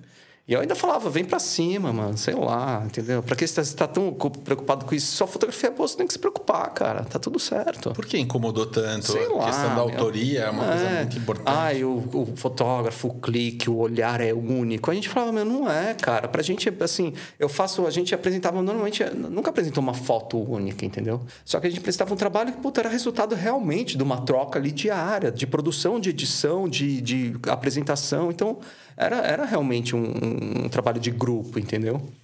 E, mas com o tempo eles foram aceitando, assim. Eu acho que a melhor herança, assim, eu fico muito feliz de, de ter conseguido fazer isso, que, que depois, depois surgiram muitos coletivos com muito mais liberdade, assim. Os prêmios começaram a aceitar coletivo, então as principais bolsas não aceitavam a gente. E daí, quando a, gente, quando a gente começou a contestar, porque daí também a gente começou a dar entrevista para jornais, para não sei o quê, e, e, a gente contava essas histórias. Por exemplo, a primeira vez que a gente foi convidado para fazer parte da coleção MASP Pirelli, que, que, era uma coleção bem importante de fotografia ali do MASP, é, chamaram a gente e falaram assim: mas vocês têm que dizer quem fez a foto. A gente, a gente deixa vocês, inclusive, escolherem três fotos, porque daí fica uma de cada. E a gente falou: então a gente não quer entrar, porque não existe isso. E daí a gente deu uma entrevista falando disso, isso vazou e o prêmio mudou. E daí no ano seguinte a gente entrou como CIA de foto. E não só esse prêmio, mas os grandes prêmios de fotografia até hoje. Hoje, se você for na bolsa do. É, for ver a bolsa do IMS, eles aceitam o coletivo. Isso tem muito a ver com a nossa briga ali em 2007, 2008, 2010, entendeu? Isso foi um movimento que começou aqui ou, ou já estava acontecendo em outros lugares também e vocês sentiram que como a gente não. Daí teve, teve, um curador espanhol que, durante muitos anos, com, com dinheiro do governo da Espanha, ele viu esse fenômeno de coletivos de fotografia e organizou encontros de coletivos de fotografia pelo mundo. Então, teve um aqui em São Paulo, na Galeria Olido, é, mas a gente também foi para Espanha, foi para ibero-americanos, coletivos ibero-americanos. Então a gente foi para vários países da América Latina, para a Espanha, e a gente conheceu muitos coletivos, mas nenhum deles assinava como coletivo. Eles eram grupos de fotógrafos para potencializar o trabalho de cada um. O nosso AC de foto era o único, assim, de todos os coletivos, a gente conheceu mais de 20 no mundo inteiro. Italianos, espanhóis, depois depois foi uma coisa que foi foi crescendo assim. A gente era o único, assim. Hoje em dia, eu acho. Depois da gente veio uns amigos nossos, os Garapa, aqui de São Paulo, que também assinavam coletivamente. É... Mas acho que pouquíssimos, assim, assinam coletivamente. E aí, assim, nesse momento da CIA, vocês faziam os trabalhos comerciais, comissionados, mas vocês começaram a desenvolver um corpo de trabalho artístico importante ali, né? Sim. Inclusive, vocês foram representados pela Galeria Vermelha, né? Sim. Que é uma galeria super conceituada, né? De arte moderna. É, Arte contemporânea. Arte contemporânea. É, vocês colocaram a obra no acervo do MAN, né? Do MASP, Sim, né? Você falou. sim, sim, sim. E, e, enfim, rolou exposição em vários museus, galerias e tal. É, como que vocês foram entrando nesse universo da arte? Assim, foi uma coisa natural? Ou, ou foi um pouco, não, vamos fazer aqui, vamos pensar num projeto? E também eu já queria emendar para você falar um pouquinho daquele projeto da caixa de sapato ali, que eu lembro que era um projeto bem legal, né? Que, que era muito marcante porque era muito pessoal, era uma coisa muito do dia a dia de vocês ali, mas ao mesmo tempo, né, com uma, é, uma curadoria coletiva que você não sabia muito de quem tinha feito o que ali, né? É, a gente. Qual foi a primeira pergunta? Foi do. Ah, sim, dos festivais e. Galeria, vermelho, Ah, exposição não, individual. é. Na verdade, na verdade a, eu acho que a, a minha pretensão e também dos, dos outros integrantes da Sede Foto era realmente a gente conseguir colocar nosso trabalho no circuito de artes, porque era com quem a gente queria conversar, assim. A gente consumia, consumo, eu consumo até hoje, é, arte. E, então, assim, o, o senti- era natural. Mas foi muito por causa do dono da Vermelho, assim. O, o Eduardo Brandão, ele era editor de fotografia, diretor de arte da revista da Folha. E quando eu trabalhei no NP, eu conheci ele. E, e depois a gente foi se aproximando. A, a, a Marina, mãe do Teodoro, minha, minha primeira esposa, foi trabalhar na Vermelho. E daí a gente foi se aproximando. E eu acho que também a coisa de, de participar de festivais. Mas eu já conhecia o Edu de antes. Assim, então, a- a- quando a gente participava de festivais, ele, ele às vezes também estava no mesmo festival. Ele começou a ver que a gente estava produzindo. A gente começou a flertar. Um, demorou anos para a galeria representar a gente. Mas quando representou, foi muito legal. Assim, a gente já tinha, já tinha um currículo de exposições bem grandes em festivais de fotografia, museus é, em vários lugares do mundo, assim. É, e daí a gente foi representado por ele até o final do coletivo, assim, foi, foi muito legal, foi muito legal mesmo, assim. Inclusive, a, a, a Bienal do MASP, que foi a última que a gente participou, acho que foi 2013, também tinha o, o Fabiano Rodrigues lá. Era muito legal, assim, a gente começou a se encontrar no ambiente das artes, assim, de novo. Além do skate, a gente se encontrava em festivais. Tá? Hoje em dia tem vários skatistas, assim... Bom, não precisa nem falar, né? Isso acho que é uma coisa mais... É, tá cheio de nome aí de skatista ou, ou ex-skatistas no mundo da arte, né? Total. E aí já emenda falando um pouquinho do, da, do projeto da ah, Caixa, o Caixa Sapato. Sapato foi o seguinte, assim, a gente... Éramos três e a gente fotografava o tempo todo, assim, é, mesmo fora. Porque é uma coisa, acho que fotógrafo fotografa, né? Não sei. Então eu fotografava em casa, eu tenho filho, é, fotografava minha vida, fotografava meus amigos e, e, e também muito inspirado em fotógrafos que admiro, assim, da, da história da fotografia mundial, assim. E, e a gente percebeu, a gente, a gente, que- a gente teve uma, um incômodo muito grande com, com o primeiro trabalho que a gente fez, que foi sobre a ocupação da Prestes Maia. A gente estava meio repetindo o que, de certa forma, a gente criticava um pouco, que é quase um turismo social, assim. Então, nós, classe média, vamos mostrar como o pobre vive, sabe? Que é um pouco essa escola da fotografia documental, documental que eu sou, meu, eu sou completamente, eu, eu não gosto nem um pouco, assim, sei lá, Sebastião Salgado, esses caras, assim, para mim são uns atrasos de vida. Então a gente incomodou a gente. Por mais que a gente tenha feito o trabalho respeitosamente, quando a gente apresentou, a gente falou, mano, a gente tá repetindo uns caras que a gente critica, entendeu? E, e daí veio também de uma provocação do, do Edu, da Vermelho. Quando a gente foi mostrar o nosso primeiro portfólio para ele, ele falou: Mano, vocês não têm nenhuma fotografia das namoradas de vocês assim? Porque vocês estão com ela o tempo todo tal. A gente falou: Puta, é verdade, a gente fotografa elas, não, não só namoradas, mas é, o entorno, só que a gente não tem como mostrar. E daí, é, e daí a gente começou, veio a ideia da caixa sapato, porque a caixa sapato é aquela coisa que quando você vai na, numa casa e tem uma caixa sapato, as fotografias ali estão misturadas, né? E quando você abre uma caixa sapato para ver fotos velhas, antigas, não importa quem fotografou, importa a imagem. Então a gente criou uma caixa sapato virtual, que era um Flickr na época, não tinha nem Instagram. Então a gente subia ali as fotos para o Flickr e, e o Flickr teve um sucesso muito grande, porque foi, eu não sei se foi a primeira vez, mas a gente estava documentando uma, uma vida nossa. Então a gente tinha propriedade para falar daquilo. E era uma vida de classe média, paulistana, assim, que é uma coisa que, que ninguém nunca. Por que, que, não, por que, que não se documenta isso, sabe? E daí foi, Foi, foi, acho que foi o trabalho mais importante da de Foto, assim. Tanto que depois, quando a gente foi convidado para fazer parte do clube de colecionadores do MAN, igual você falou, foi esse trabalho que a gente colocou, em formato de vídeo. É, e que aí acho que talvez foi o primeiro momento que vocês também começaram a entrar nesse lugar do audiovisual, né?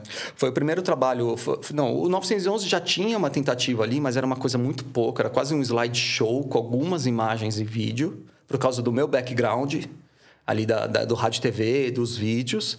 E o, o Caixa de Sapato a gente fez pensando como um vídeo mesmo. Ele foi para o Clube de Colecionadores do MAN, ele foi exposto em muitos lugares do mundo, assim, muitos museus. E pelo fato de ser um vídeo, era muito, era muito fácil, porque você não precisava... Fotografia é caro para fazer e para e para viajar. O vídeo não, você só mandava o arquivo e pronto, o museu expunha. Tava de uma tela ali. É, né? pronto. Então, é, já meu, teve, teve lugar que foi projeção, teve projeção na rua, em Madrid, que foi lindo pra cacete, teve exposição na rua, na França, teve galeria no Peru, teve em Chicago. O vídeo rodou o mundo mesmo, assim. E daí foi por causa desse vídeo que a gente foi convidado para virar diretor de publicidade por uma produtora que estava começando em São Paulo. O dono da produtora viu o nosso vídeo numa exposição e falou: Mano, quem são esses caras? Entendeu? Eu tô abrindo minha produtora, eu quero um sangue novo, assim. E a gente nunca tinha dirigido publicidade. E daí ele chamou a gente lá na produtora dele. Que é o Heitor Dália, Paranoide. Sim. Né? A gente conheceu o Heitor na Paranoide, quando a Paranoide estava começando, e ele falou, mano, vocês querem dirigir? A gente falou, mas a gente não sabe dirigir. Ele falou, ah, beleza, isso eu ensino vocês. Vocês têm uma parada que é mais importante, que vocês sabem fazer, vocês têm uma linguagem ali. E daí foi quando a gente começou a carreira como diretor de publicidade, como coletivo mesmo. Carreira que depois eu segui sozinho também, quando o coletivo terminou. Mas foi por causa do trabalho... Cara, não dá para não produzir, entendeu? As pessoas têm que te conhecer pelo que. Você pode até ser bom fazendo trabalho comercial, mas as pessoas têm que te conhecer pelo que você sabe falar sozinho, sem cliente. Eu acho que para mim sempre funcionou desse jeito, assim. E foi exatamente nesse momento. A gente ficou na Paranoide até. Eu, puta, fiquei nove anos na Paranoide. Até eu ir embora. Até eu abrir minha produtora e depois quando eu fui embora do país. Né? Legal. É, putz, eu tava vendo aqui um pouco antes de você chegar, né? Eu peguei a pilha de revista Soma que eu tenho aqui atrás da minha mesa. E não é nenhuma pergunta, mas assim, eu estava vendo o quanto a CIA foi importante, né, na construção da, da linguagem, né, fotográfica Sim. de imagem da revista, né? Sim. Especialmente no primeiro ano ali, que, meu, vocês faziam tudo, né? Praticamente, as primeiras sete, oito edições tanto na, na, na, linguagem que vocês imprimiam ali, mas também trazer vários ensaios muito fodas de fotógrafos. A gente né? fazia a curadoria, curadoria de fotógrafos. De, é. de, alguns ensaios que a gente produziu muito bonitos ali, né? Sim. Não, a Soma foi, meu, a Soma foi... A Soma, a Soma era muito legal porque a gente podia experimentar. Então é isso, meu. Hoje, hoje eu olho e falo, caralho, como é que meus caras tinham coragem de publicar tanta foto escura, mano? Porque a gente, meu, a gente queria fazer umas fotos escuras mesmo, que eu acho legal. E, meu, e, e imprimia muito bem, né? Então ficou. A, a, Soma tem essa coisa mais escura, assim, né? Total. É, visualmente. E soturna ali. É. Mas eu lembro que era muito assim, cara, tipo, era, uma, era, era, era meio essa troca, né, é. cara? Ó, a gente não tem como pagar vocês, né? A gente meio que Cara, sempre, enfim, eu já tinha agência, então a gente sempre. Sempre rolava trabalho. Rolava trabalhos uhum. que não eram a, a, soma, mas ali era uma coisa muito. Pô, a soma era um projeto muito experimental pra gente também. E coletivo, né? Coletivo, nunca deu grana tal, né? Inclusive no final a gente punha grana para continuar imprimindo ela. Mas eu lembro que era isso, cara. Pô, a gente dava muita liberdade, assim, meu. Uhum. Cara, a pauta tá aqui, precisa fazer um retrato desse cara. E, meu, que chegava. Não, e a gente publicava. inventava, cara. A gente inventava. Esse dia eu tava vendo, assim, tem uns, tem uns retratos muito legais, assim, meu. Eu lembro de passar uma noite com o Kiko Dinucci. Era umas coisas. Era legal fazer, por isso que a gente fazia também. Ou o retrato que eu fiz do Flip com farofa lá no meu estúdio, que a gente fez uma luz, a gente inventou a luz na hora, assim, era muito legal, cara. As puta retratão, é, né? É, é. Nilson Primitivo. Nilson Primitivo. Tipo, uns personagens também, Não, né? E, exatamente. E rolava, cara, o que rolava, por exemplo, depois que, que a Suma publicou o Nilson Primitivo, o Marcelo Camelo me ligou porque ele queria umas fotos dele quando ele lançou a carreira solo daquele jeito. Então, daí o Marcelo Camelo foi no meu estúdio, a gente deu um rolê para São Paulo tal, assim. Então, é, é o que eu tô falando, mas você tem que produzir, cara. Você tem que produzir, você tem que produzir, porque ali, quando você mostra a sua linguagem, o trabalho comercial vem, entendeu? Total.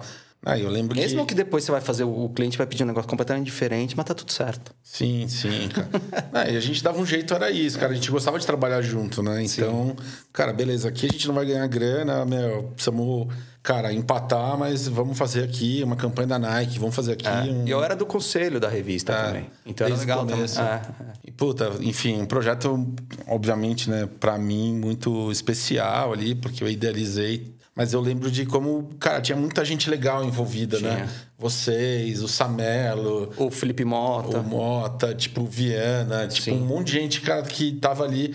É, e a gente, cara, encarou essa loucura de fazer um fanzine de luxo ali, que era uma coisa meio retardada, né? Qualidade de impressão, de é. papel, de... Era uma coisa muito fetiche, né? Da, de quem ama a revista e de quem queria, né? Contar história. E acho que foi um, foi um momento muito legal, assim, cara. E eu, eu realmente estava vendo. Cara, depois o Fernando Martins deu continuidade, sim, fez sim. coisas muito legais e tal. Mas esse primeiro ano, um pouquinho mais ali, que foi cara, muito assim, vocês assinando 100% da. E eu lembro que a gente ficava. E eu lembro que eu ia pro fechamento lá, lá quando ainda era lá na, na outra casa. E a gente ficava, meu, editando as fotos e fazendo uns tratamentos de foto na hora ali, decidindo, meu, mais escuro, mais claro, vamos puxar pro verde, vamos deixar aqui. Então era muito feito na hora mesmo, assim. E daí eu falava, meu, sei lá como isso vai sair impresso, mas deu certo. Total. Cara, muito legal. E é o legal da revista é isso, né, cara? De ter o documento impresso, né? É. Tudo bem que ocupa espaço pra caralho, né? Você fica às vezes ah, mas acumulando, bem, mas é. é muito legal é. você ter o documento impresso. Porque, cara, outro dia a gente estava também procurando ar eh, arquivos, projetos que a gente fez é, da Culture, da agência lá em, cara, 2008. 2000, e assim, arquivo se perde. É. Né? Se você não tem uma organização muito, né? HD, né? HD, tá cartesiana e é. tal. Você, puta, tá naquele HD, não sei o quê. você põe HD, aquele, não, a, a agulha não, não, não, lê. Você fala, puta merda. E a revista tá sempre ali. A revista tá ali, é. cara. Tá, é. tá ali bonitona, impressa. Eu né? tenho várias guardadas. Legal, cara. Meu, e aí, enfim, a CIA tem um, uma puta história há 10 anos, mas quando que foi aquele momento que, de repente, as ideias dos membros ali do coletivo começaram a divergir e vocês acharam melhor parar, assim? Quando que vocês sacaram isso? Cara, cresceu muito, assim. A CIA de foto de três fotógrafos, tinha, tinha época que tinha 12 pessoas trabalhando, assim. Virou, virou uma, uma produtora mesmo, assim. E daí tiveram algumas... A gente, deu, a gente dava aula, fazia workshop, dava aula dava aula no SESC, dava aula nas, em escolas de, de fotografia, dava aula, ia para festival para fazer workshop. E daí chegou uma hora que, meu, começou a faltar dinheiro, essa é a real. Começou a faltar dinheiro, e daí eu pensava uma coisa, os outros caras do, do, do grupo ali pensavam outra, gastava mais do que tinha, não sei o quê. E eu, e um dia eu, na verdade, essa decisão partiu muito de mim, porque como eu fui um dos fundadores é, só tinham dois fundadores, né? Então, como eu era um, é, numa conversa ali com, sei lá, tinham cinco pessoas na época, cinco, seis pessoas que trabalhavam com a gente. É, todas elas estavam infelizes, assim, falando, não tá mais legal trabalhar aqui, cara, tá um clima chato, nunca, a gente tá com medo de, de, não ter dinheiro, fica esse clima, todo mundo tenso. Daí eu falei, ah, mano, também tô de saco cheio, tô cansado, cara. Daí eu falei, vocês querem terminar? Daí todo mundo falou, quero. Daí só um foi contra, mas daí foi voto vencido, né? Tanto que a gente falou, mano, ninguém vai usar o nome, ninguém vai. Vai acabar. Existiu, acabou. E daí foi isso. Cara, a gente. Foram 10 anos também. A gente, quando a gente começou, a gente tinha menos de 30. Depois, quando terminou, tava perto dos 40, entendeu? Então muda muita coisa na vida, né? Eu acho que se, se não tivesse crescido tanto assim, tinha muita gente, cara. A gente pagava salário alto pra uma galera, assim, era muito. Foi, era bem sem noção. Mas tudo bem, assim. E eu, e eu quis sair também antes de eu me, me afundar, sabe? Porque tinha nego ali dentro que já estava endividado, porque gastava mais do que tinha. Eu falei, mano, eu não vou entrar nessa, não. Eu quero sair antes de, de me afundar, sair bem. É, não briguei com ninguém. Retomei os contatos depois. Depois eu fiquei trabalhando. A gente ainda trabalhou em dois, assim. A gente continuou depois de um tempo. É, então acho que foi. Isso foi até 2013 ou 14 que. Cara, foi dezembro de 2013.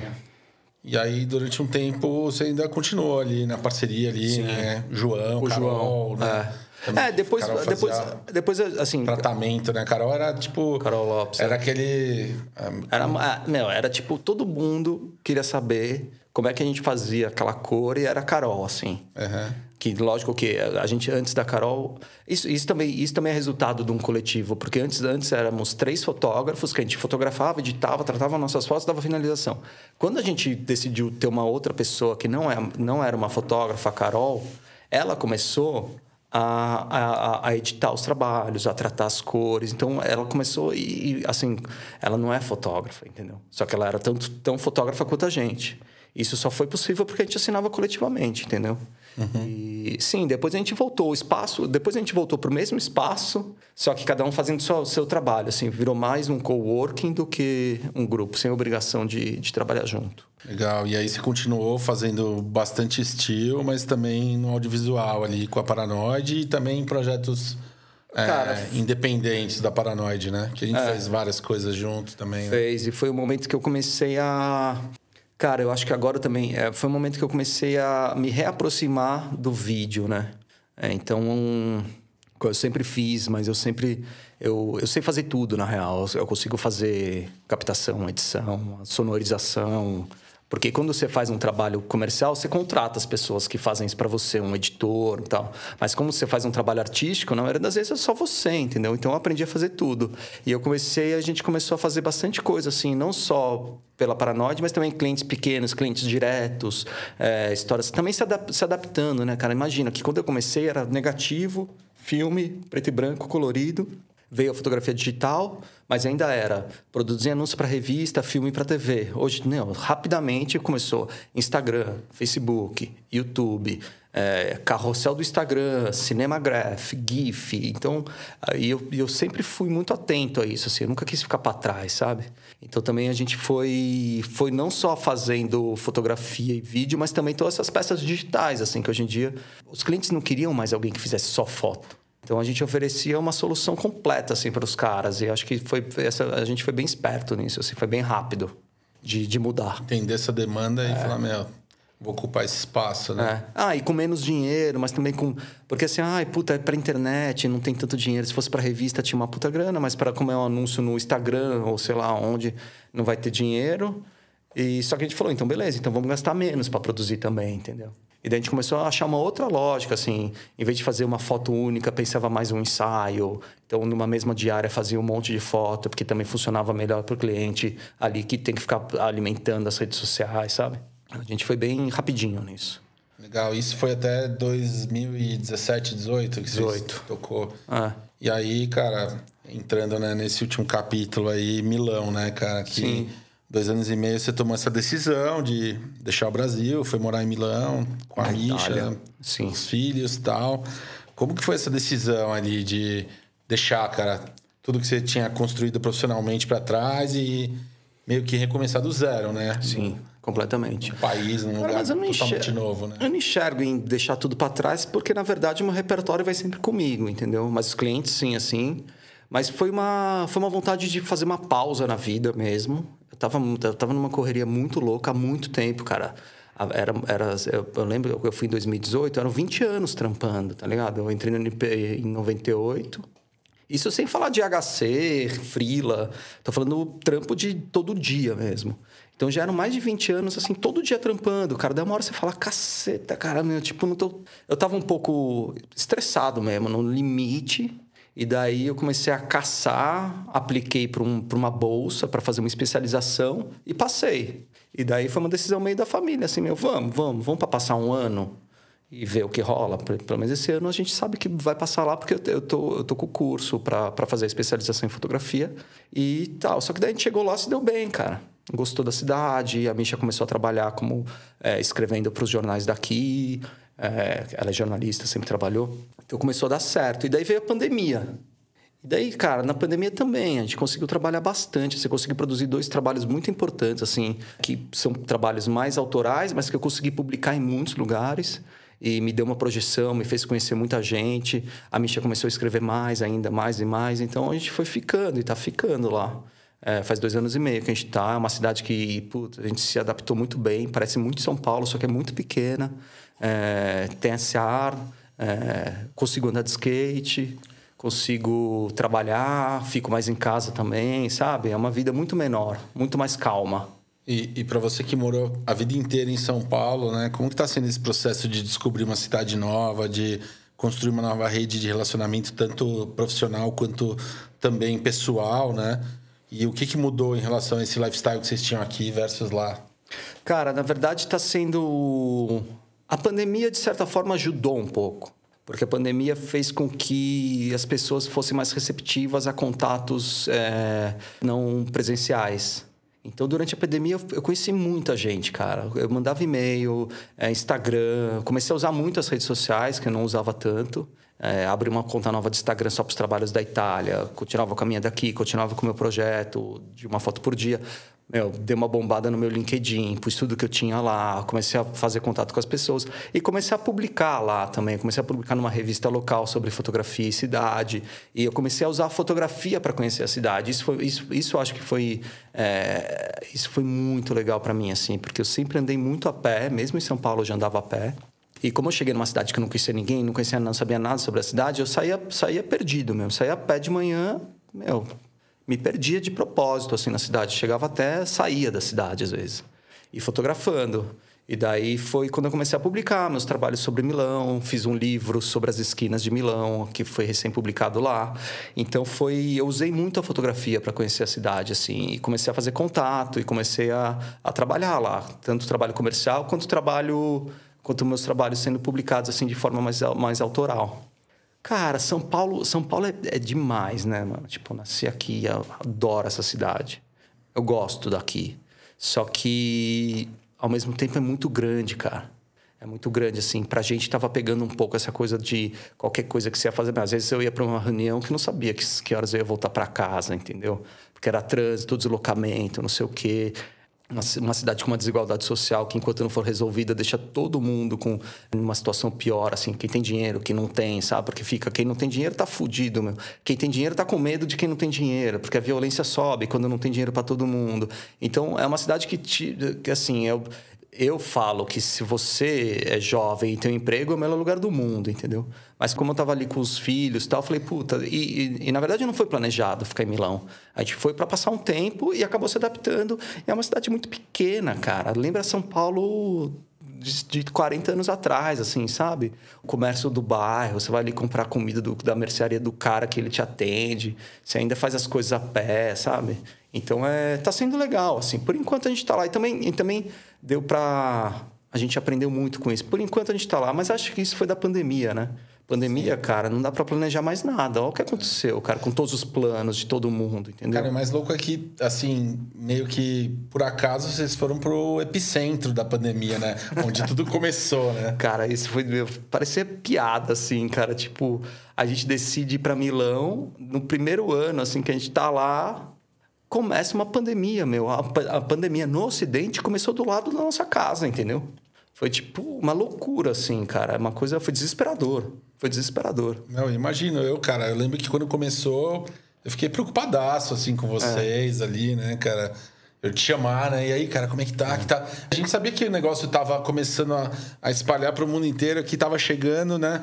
Mas chegou primeiro ali, né, cara? E ninguém e... sabia como se comportava, entendeu? É, ninguém é sabia porque as pessoas morriam, quem morria, como, como, tinha a coisa de ficar limpando produtos de mercado, depois viu que isso não era tão importante, as pessoas faziam compra e ficavam lavando embalagem, entendeu? Sim. A gente passou por tudo isso. No começo falava que não era para usar máscara, depois falava vai para usar máscara, usa máscara de pano, não, não usa mais máscara de pano, não sai aqui, não sai ali ali. Eu lembro de ficar te perguntando, é. assim, cara, e aí, como é que tá? Como é que tá? E a escola? E não sei o quê? E é. não sei o quê? Cara, porque a gente sabia que, cara, ali você tava vivendo o que a gente ia viver. É, eu tava no futuro. É, você tava, tipo, sei lá, cara, duas semanas, três, um mês na frente, pelo menos, né? Então, acho que era. Mais, uns três meses na frente, assim, acho, né? É, talvez. É. É, pelo menos dois meses, é, assim, é, né, cara? E foi muito intenso, cara. Ninguém sabia nada. E foi, e foi muito. Cara, foi muito difícil. Imagina, nós somos um casal com dois filhos, entendeu? Eram quatro pessoas dentro de um apartamento, que não era grande. Era um apartamento normal, assim. E, e a gente teve que aprender a conviver, cara. Tipo, porque virou. O nosso apartamento virou nosso escritório, as escolas dos nossos filhos, porque era tudo online E o lugar que a gente almoçava, jantava, brincava, mas também fiz um trabalho disso. Assim, eu, eu tô sempre tentando fazer um trabalho. Eu acho que assim, eu gosto de, de fazer trabalhos sobre aquilo que eu tenho propriedade para falar. E eu tenho muita propriedade para falar da minha vida, entendeu? Então eu fiz um trabalho também. Eu fiz um trabalho sobre como é ser um fotógrafo na pandemia, um trabalho dentro de casa, um trabalho fora de casa. É, tem uma série que você produziu ali que foi muito legal, né? Que acho que é essa que você falou que deu uma projeção grande. Das janelas. É, que você retratava os desconhecidos, né? Na, nas, nas suas varandas, ah. janelas e tal. Como que surgiu essa ideia, tal? Como que você fazia para se conectar e para fazer essa história acontecer? Você fotografou muita gente ali, né? Muita gente, vinte e tantas. Cara, quando, quando começou assim, um dia... Eu tenho um outro projeto que chama Photo Day, que eu faço uma foto por dia há sete anos. É, todo dia eu faço uma foto e publico no Instagram. Faz sete anos já. Começou no dia 1 de janeiro de 2015. E daí, no dia que foi anunciado o lockdown, a foto do dia desse dia é a Misha, minha esposa, olhando para fora da janela. E ela ficou olhando lá para fora, ficou, meu, ficou olhando mais do que o normal para fora da janela. E daí eu fiz essa foto. Daí eu olhei a foto e falei: "Meu, isso vai ser nossa vida, cara. A gente só vai ter, a gente só vai chegar até a janela nos próximos meses". E daí eu fiquei imaginando quem estava na rua olhando ela. E daí eu fiz um post num, num aplicativo que tem ali para conectar vizinho, assim, um aplicativo que serve para você achar, puta, preciso de um encanador, ou perdi o gato, alguém viu meu gato, chama Nextdoor. Eu fiz um post lá dizendo, ó, oh, eu sou um fotógrafo e, e queria ver quem está disposto a aparecer na janela para eu fotografar. Porque acho que esse momento vai ser, a gente o mais próximo que a gente vai chegar da rua é, é a janela. E daí, cara, eu fui, dormir no dia seguinte, tinha muita resposta. As pessoas falaram, meu, que, puta, eu quero muito, eu quero. Então eu marcava com elas, sempre no fim do dia, e eu saía sozinho, cara, ruas desertas, era proibido sair na rua. Já tipo, máscara, tudo. Não tinha, não tinha máscara na época. Mas rua deserta, deserta mesmo, assim. Teve vezes que eu tive que, que fugir da polícia, assim, porque a polícia para fazer uma ronda para as pessoas irem para casa. Então eu marcava, ia a pé até, até a frente da casa da pessoa e, e ela, eu falava: Ó, tal hora você aparece na janela, acende a luz da sua casa e eu vou te fotografar. E foi assim, durante mais de um, um mês e pouco, todo dia praticamente. E aí depois você mandava essa foto para Mandava, pessoa, sim, tal, sim. A gente nunca, nunca conhecia ninguém pessoalmente. Mas é, sim, sim, foi bem, foi muito publicado esse trabalho, assim, foi muito publicado aqui no Brasil, foi publicado na Folha, na Trip, na Casa Vogue, na Bazar, se eu não me engano, e em alguns sites também lá fora. Foi muito publicado. Ia ser muito legal poder expor isso, né, em Milão e conhecer as pessoas, né? É, é. É, mas acho que agora já passou, né, cara? É. E foi um momento muito certo, assim. Era uma coisa que realmente as pessoas iam pra janela, sabe? Não tinha o que fazer. Então, sei lá, foi esse trabalho que eu fiz e depois eu fiz um outro que era eu dentro de casa, assim, esse dia a dia e tal. Que é muito legal também, né? E é bem tudo PB tudo ali. PB, né? é. é. E jogando amarelinha na, Sim, na sala. na sala. Amarelinha feita fita crepe. É isso, a casa virou tudo, né? Nossa casa virou tudo. Virou pátio, virou... Virou pátio. Ah, teve até os campeonatos de skate é, andando em casa, Sim, não teve? Tipo, Online. É, então. É isso, cara. Tipo, não, não, não dava pra... Meu, é isso. É, foi muito foi muito assustador, assim, né? Mas vamos lá. Mais uma que a gente vai ter que passar. E o seu instinto, cara, é assim: vou fotografar tudo. É, é, é normal para você, né? Eu fotografo o tempo todo. O tempo inteiro, o todo tempo dia. Inteiro. Eu só olho, meu, eu olho luz. É. Eu olho sombra, eu olho luz, reflexo da luz, em tudo. Em tudo, o tempo todo. Mas cara, isso é normal e, já. Mas a Misha, Todoro, Rosa não aguentam mais? Não ou... aguentam mais, eles me odeiam, cara. eles me odeiam, cara. Meu filho mais velho, cara, tipo, o que tem de foto dele cobrindo o rosto, assim, cara, que é. Ah, cara, tipo. Tem uma outra coisa que eu acho que é, que é legal falar, que é o seguinte: a gente tem que também. A gente tem que se adaptar às nossas, às nossas, é, à nossa realidade, né? Então eu acho o seguinte, puta, eu, eu sou pai, então eu não posso ser um fotógrafo que some de casa. Eu não quero ser um pai ausente.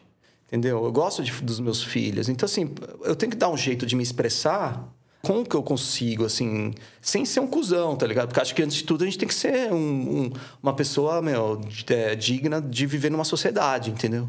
Não posso ser... Não posso estar aqui só porque tem espaço para estar, tá, entendeu? Total. Eu tenho, que, eu tenho que. Então, então assim, a, tanta coisa do caixa de sapato, da set foto, ou do, do Photo Day, que, que aparece muito minha família, mas também o Photo Day é mais sobre mim do que sobre eles porque é onde eu tô. Então, assim, eu lembro quando a gente fazia trabalho, que a gente viajava, você aparecia no Day sempre. Uhum. Então, é uma coisa que eu acho que é isso. Assim, a gente tem que pensar muito antes como, um, como, como indivíduo do que como qualquer profissional, entendeu? Sim. É, cara, eu penso que eu não, enfim, não sou um fotógrafo, né, profissional, mas eu gosto de tirar foto e eu tenho um filho pré-adolescente que já não deixa mais tirar foto. Eu fico imaginando você. Ao mesmo tempo, cara, se, se o meu. Sei lá, se eu vivesse de tirar foto, eu ia falar, meu, cara. Deixa eu tirar a foto de você, porque senão eu não vou pagar a sua escola, sabe? Ah, e não é nem isso, eu vivo, cara. Meu, você Cara, o seu sustento sai, é, sai do é, meu trabalho é. também, né? Exato. É não, e, e, não é nem só isso, é também assim, imagina quantos. Imagina quanta coisa a gente não ia saber se as pessoas não se deixassem ser fotografadas ou se, se não deixassem essas histórias serem contadas sobre a humanidade, entendeu? Sim. É meio que um, é uma documentação da, da nossa da humanidade mesmo, entendeu? Então acho, eu tive que convencer eles com esse argumento, na real. Não, fora eu tive que inventar esse argumento, falei, meu, pensa, é, é, é o modo que eu me expresso, sabe? Não tem, e, e eu não estou expondo ninguém ninguém, sabe? Eu sou respeitoso, lógico, não vou, não vou pôr coisa que as pessoas vão se sentir ofendidas, sabe? Não, não quero isso também. Sim. Mas eu penso muito isso, cara, porque eu, eu gosto de também documentar esse dia a dia, assim. E porque talvez eu, eu sinto falta de não ter isso também, Sim. de não ter um registro, né?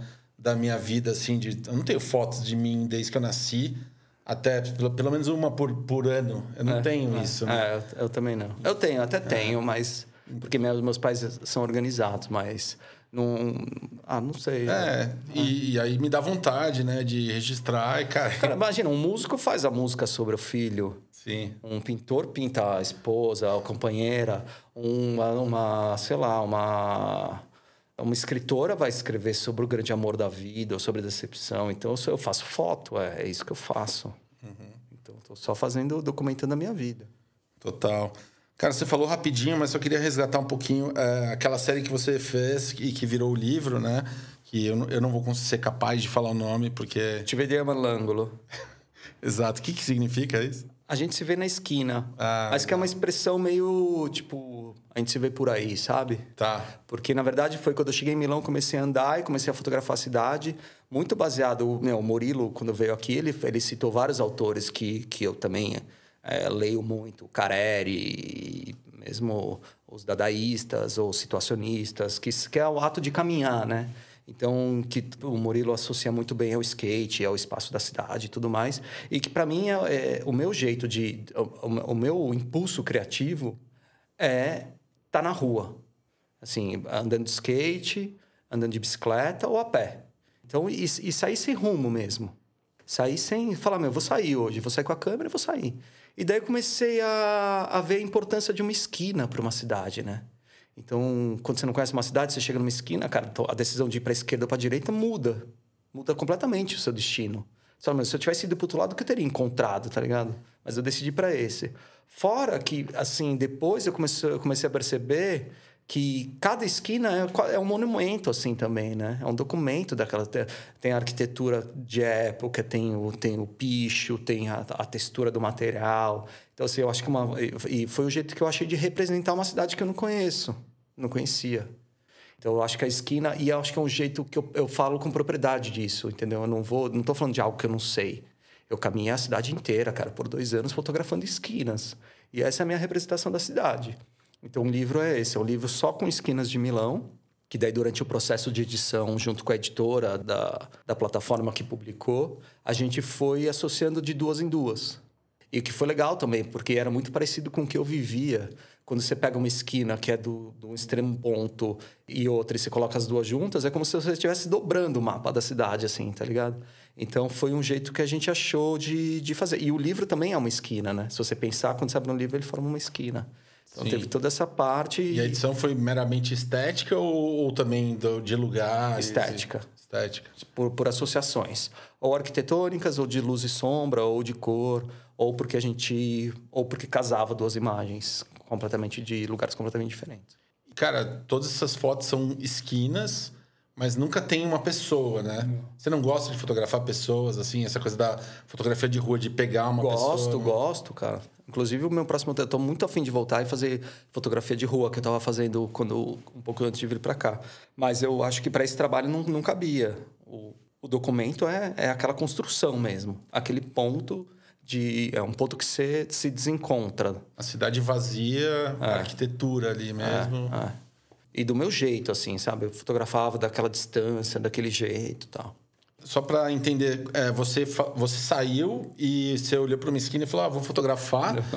E, e, aí depois você fotografou outros, falou, pô, isso dá uma série? Ou foi uma coisa que você já saiu e falou, cara, eu vou fotografar esquinas não, e não. fazer um trabalho disso? Não, eu fotografo tudo, cara. Eu fotografo tudo. Das minhas andanças já saíram uns quatro, cinco projetos diferentes. No mesmo dia que eu fotografei uma esquina, eu fotografei umas pessoas ali sobre uma luz é, específica, ou fotografei uma, um prédio icônico e depois cada um desses foi para uma foi para uma gavetinha no meu cérebro, entendeu? Uhum. E daí depois de um tempo eu vi que eu, que eu, eu me interessava muito por esquinas e muito por ler também as minhas referências de, de literatura, de, de caminhar zonzo ou, ou de é, caminhar como prática estética e tudo mais. É, essa coisa de você deixar o caminho te levar, se perder pela cidade, a esquina é exatamente isso. Você acha que seu processo criativo ele é mais fluido ou, ou racional?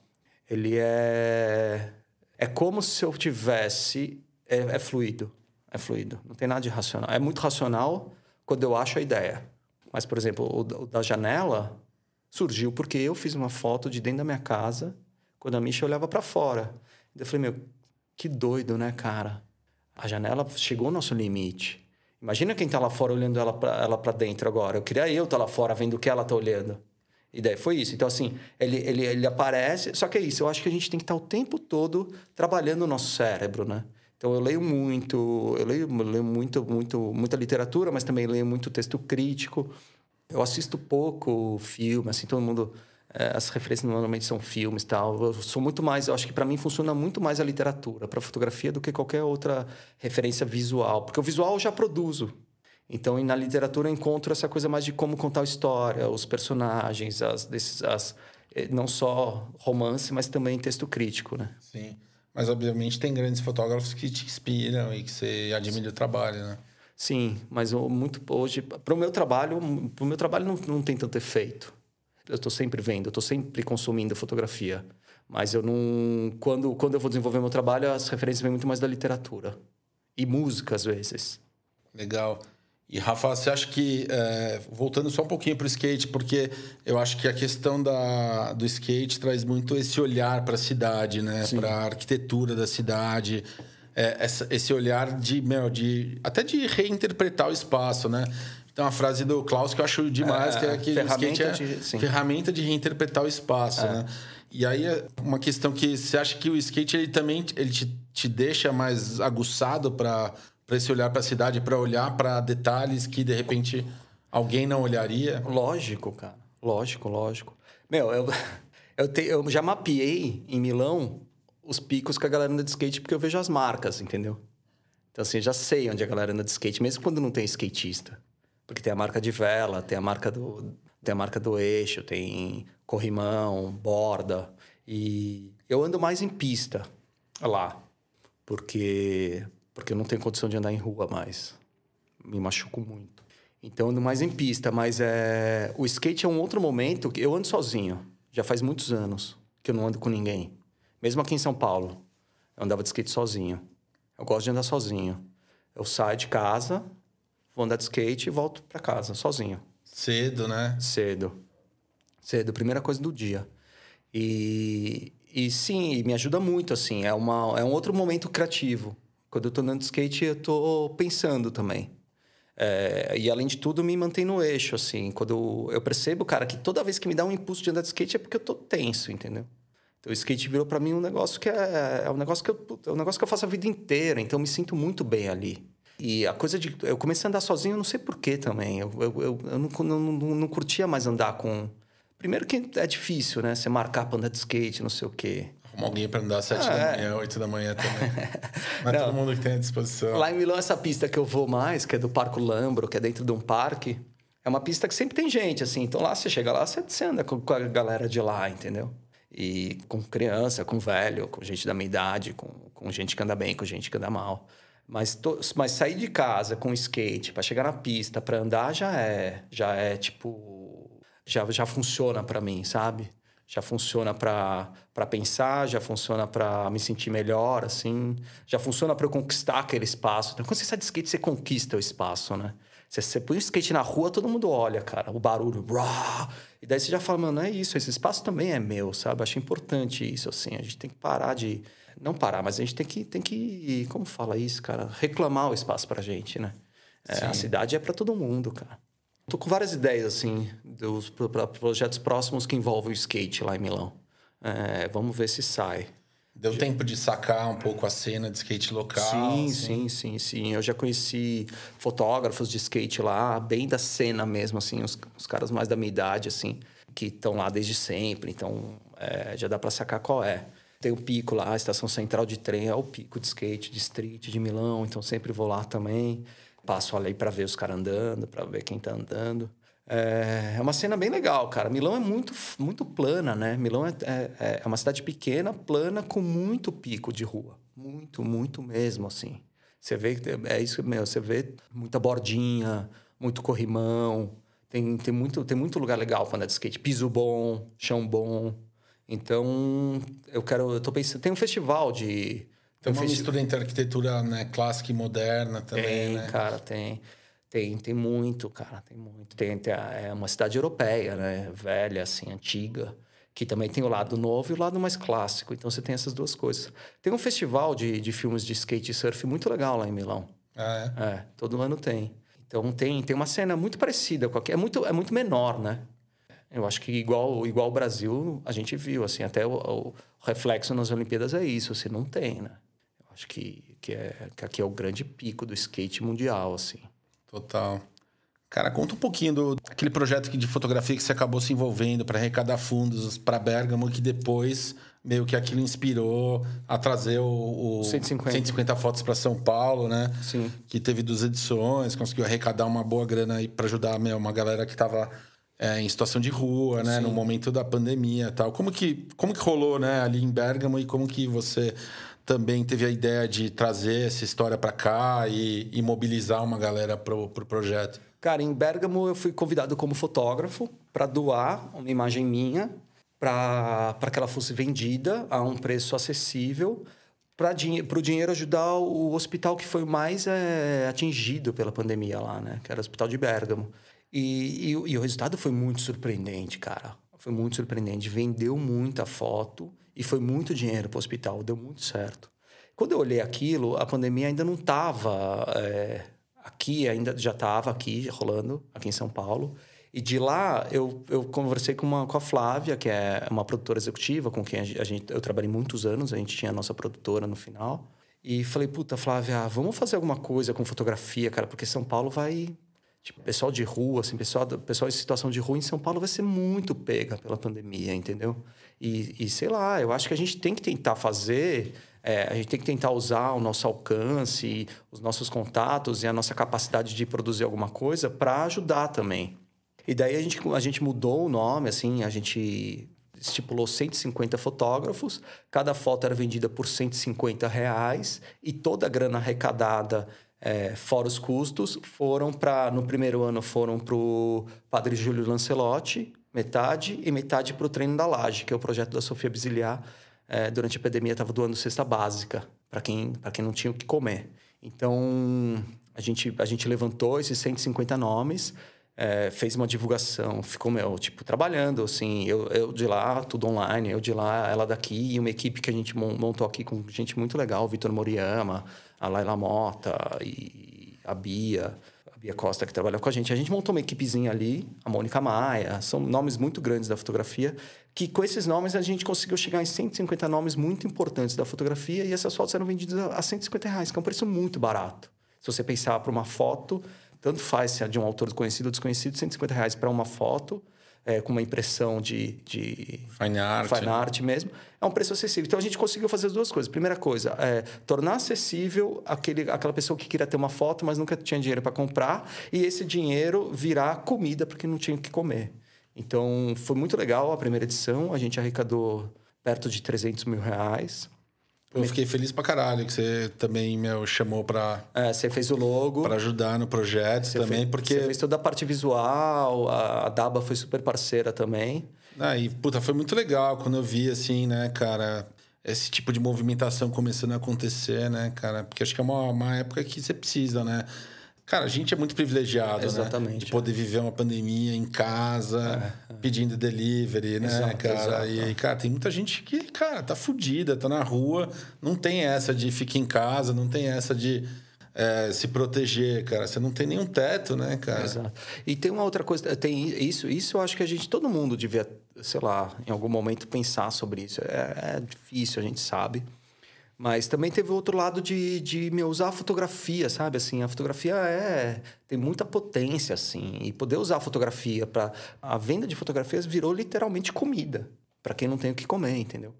E daí a gente fez o primeiro ano e daí no segundo ano, cara, a gente fez porque a pandemia continuou. A gente tá, tá entregando as últimas fotos agora. Só que esse ano o Padre Júlio já estava com muita ajuda e a Sofia estava precisando de mais ajuda, o treino na laje, então a gente focou só no projeto dela. E eu acho que a gente entregou, é, a gente conseguiu ali entregar mil, perto de duas mil cestas básicas esse ano, para o pessoal que é cadastrado do projeto dela. Pô, muito bom, né, cara? Muito Vai bom. ter resultado.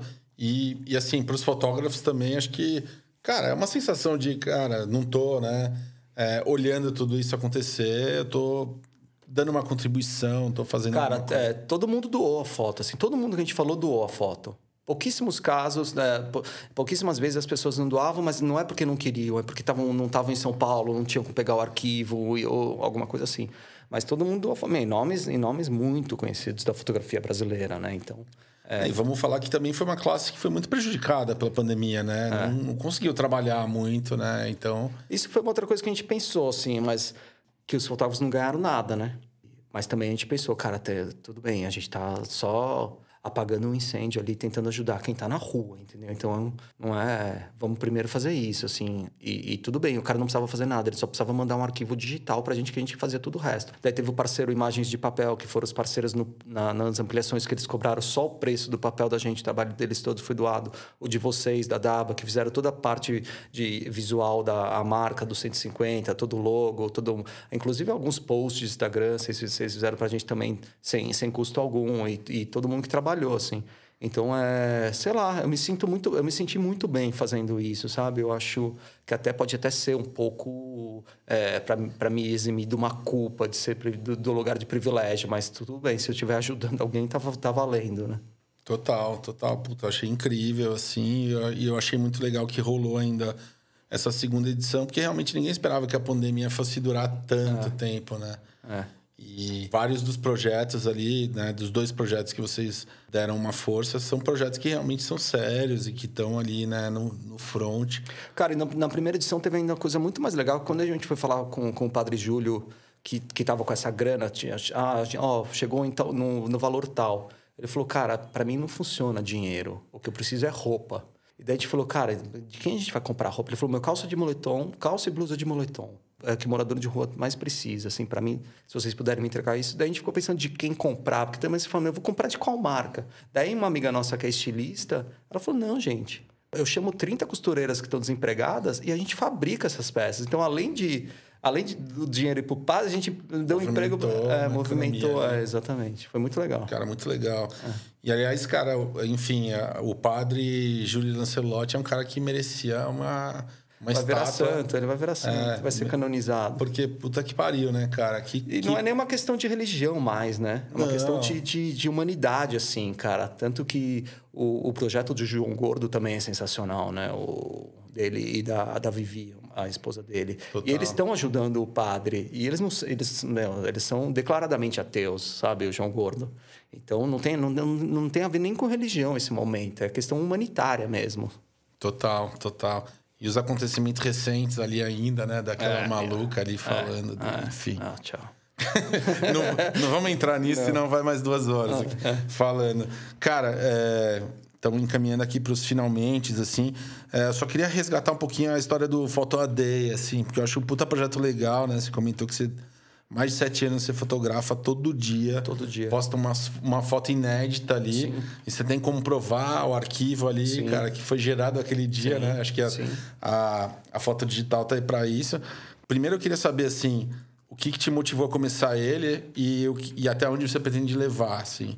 E se já teve algum dia que você ficou completamente sem vontade de fotografar e você fotografou meio... Cara, eu preciso clicar porque É compromisso, não é viagem. Sim. Precisamos fazer, continuar essa história. Cara, eu acho que quando, quando a série de foto terminou ali no começo de 2014, final de 2013, começo de 2014, 2014 foi meio ano de transição, muita treta para resolver, burocrática. Foi uma empresa, era uma empresa de 10 anos, tinha gente para pagar, tinha grana para receber e tal. E daí eu, eu comecei a, a sentir a necessidade de fazer alguma coisa minha de novo. Só que eu não tinha nenhuma ideia, assim. E eu fotografo todo dia. E, e, e, ele só existe também porque os celulares hoje em dia têm uma certa. dá para fotografar com o celular. Porque é uma coisa que você tem que estar. Tá, o celular, a melhor, a melhor câmera que tem é aquela que está sempre com você, né? E o celular está sempre no bolso. Então eu comecei a fotografar no dia 1 de junho de 2015. Eu já, eu já vim fazendo umas, umas coisas no 2014 ali, eu lembro, com o celular, testando o celular. Daí eu esperei começar 1 de janeiro de 2015 e fiz a primeira foto e nunca mais parei. Então teve, meu, no, no começo de, 2000 e, de 2020, eu fiquei muito doente ali. Eu até, até suspeita de Covid e tal. Doente de um jeito que eu nunca fiquei. Se você olhar lá, tem três dias que a foto é o teto do meu quarto, que eu não conseguia levantar da cama, entendeu? Eu fazia da cama mesmo, não tem nada, a foto é o teto do quarto. Porque eu falava, meu, eu preciso fotografar, mas eu não consigo levantar. Então, fotografo o teto. Não tem, não, não, não posso falhar, cara. Eu, eu acho que eu nunca falhei. Fotografou e postou aí, né? Fotografei e postei. Não, eu, assim, a regra, a minha regra é a seguinte: eu tenho que fazer a foto, edit, escolher e postar naquele dia. No máximo no dia seguinte, vai, porque às vezes eu faço a foto é, perto da hora de dormir e não posto naquele momento, porque estou cansado, acordo e posto, mas a foto foi feita naquele dia. Então, e, estou construindo essa história, assim, do, de 1 de janeiro de 2015 até hoje, assim, e não, é, não, não tem por que parar. Por que, que eu vou parar? Não sei até onde vai, entendeu? Agora eu estou formatando esse projeto como NFT, porque eu fui convidado para fazer parte de, um, de, uma, de uma agência de, de artistas lá italiana é, dedicada a NFT. E, e, eu acho que esse projeto cabe bem, porque não é um projeto completamente digital. E o NFT surgiu para dar um lastro para a arte digital, né? Então vamos ver se vira. Assim, eu estou começando a formatar por ano mas agora eu vou fazer um, uma montagem de, de cinco anos e, sei lá, quando eu chegar em dez anos, vou tentar fazer alguma coisa. É impossível publicar. É impossível publicar porque o grande lance do projeto é, é o número de, de, fotos mesmo, assim, é o tempo passando. E sei lá, como é que você vai... Um ano são 365 fotos, como é que você vai publicar isso? Sim. Então, acho que o formato de NFT, ou até... É uma conta do Instagram, né? Então, você todo dia tá lá. É uma conta que eu fiz... No primeiro ano, eu fiz na minha conta pessoal. E daí depois, no, a partir de 2016, já é na conta do próprio projeto. Tá lá, todo dia posto. A foto a day underline project. É. É isso, né? É isso. Legal. Até aproveitando, além disso, você tem, cara, o R Jacinto, que. O R Jacinto, que é o pessoal, que é mais, eu faço só foto preto e branca, e o Rafa Jacinto, que é o que eu criei quando eu fui para Milão para ser exclusivamente dos trabalhos que eu desenvolvo lá. Meus trabalhos, não são nem trabalhos comerciais, assim, é mais os meus projetos. Uhum. Legal. Cara, é, essa história também, recentemente você lançou é, meio que um curso ali com a Doméstica. Não, um curso, né? De, de produção de, de, de mini, mini documentário e tal. Que foi o primeiro projeto mais para esse lado mais educacional. Primeiro não, porque acho que na época da CIA a gente dava vocês davam aulas, faziam workshops e tal, mas para essa coisa de e-learning, acho que é o primeiro, né? Cara, foi o primeiro, foi o primeiro assim, é um curso que eu já tinha ele formatado. É, na época eu e o João, a gente fez esse workshop na para Nikon. Quando tinha a galeria Nikon aqui na Vila Madalena, uhum. a gente tinha feito a campanha da Nikon, a gente fez a campanha publicitária da Nikon, filme e foto. E para fazer a campanha da Nikon, a gente teve que usar Nikon. Então a gente fez a, o filme todo da Nikon com Nikon. E depois disso, a Nikon falou: pô, por que vocês não dão um workshop sobre isso? Porque as pessoas elas não entendem direito como é o equipamento de, de foto para fazer filme. Então foi um workshop que surgiu assim: como filmar com equipamento fotográfico que depois eu adaptei para isso, assim, que virou uma coisa muito mais de storytelling, que é um formato que eu desenvolvi nos meus anos como diretor de publicidade, assim. E é um formato que, como eu faço no curso, eu faço tudo sozinho, sozinho. Faço do início ao fim sozinho. Então é um formato muito baseado em, em um personagem, com, com desenvolvimento de pesquisa, entrevista, captação de imagens e edição, e sonorização. E depois veiculação. É um Legal. E, a, e, a, e, o lance de usar a câmera de fotografia DSLR é muito porque você também podia clicar enquanto você estava Cara, fazendo pra vídeo, né? É, para mim funciona porque eu posso fazer as duas coisas que eu faço, que é filme e foto, com o mesmo equipamento. Uhum. Mas Você eu... esperava o resultado que teve? Foi, foi legal pra caramba. Tá né? sendo ainda. Eu vi ali quase mil alunos. Quase mil alunos, 97% é. de avaliações positivas. É, teve só uma avaliação negativa, cara. é. Que a pessoa falou assim: ah, esses cursos são todos iguais. Daí eu falei, meu, não devia ser uma avaliação negativa. Ela não tá falando do meu curso. não, mas foi muito legal. Foi um processo muito legal, assim, porque eu acho que também é isso. É aquela coisa que eu te falei, cara, de não ficar parado, sabe? Que, meu, e se, ir se reinventando, assim. Acho que isso vem do skate total, né? Você vai se reinventando. Olha como o skate evoluiu, cara, dos, nos últimos anos, assim, sabe? Olha como o skate evoluiu em todos os aspectos. E a, a, minha chavinha mental é essa, assim, cara, não me acomodo nunca, cara. E, assim, eu nunca pensei é, em fazer um curso para uma plataforma, assim. E quando, quando eu vendi esse curso para eles, eles falaram, meu, lindo, vamos, vamos fazer. É, foi muito legal o processo, eu gostei muito, assim. Eu gosto de, eu gosto de dar aula. É, eu gosto de passar conhecimento. E é muito legal, cara, porque numa plataforma dessa tem gente do mundo inteiro, cara. E tem um fórum lá que a gente troca ideia, eu respondo pergunta deles, eles me mandam sugestões e tal. É muito legal, tá sendo bem legal. Tá sendo ainda, porque foi lançado há pouco tempo. Uhum. Legal. Vai e ficar aí... para sempre lá.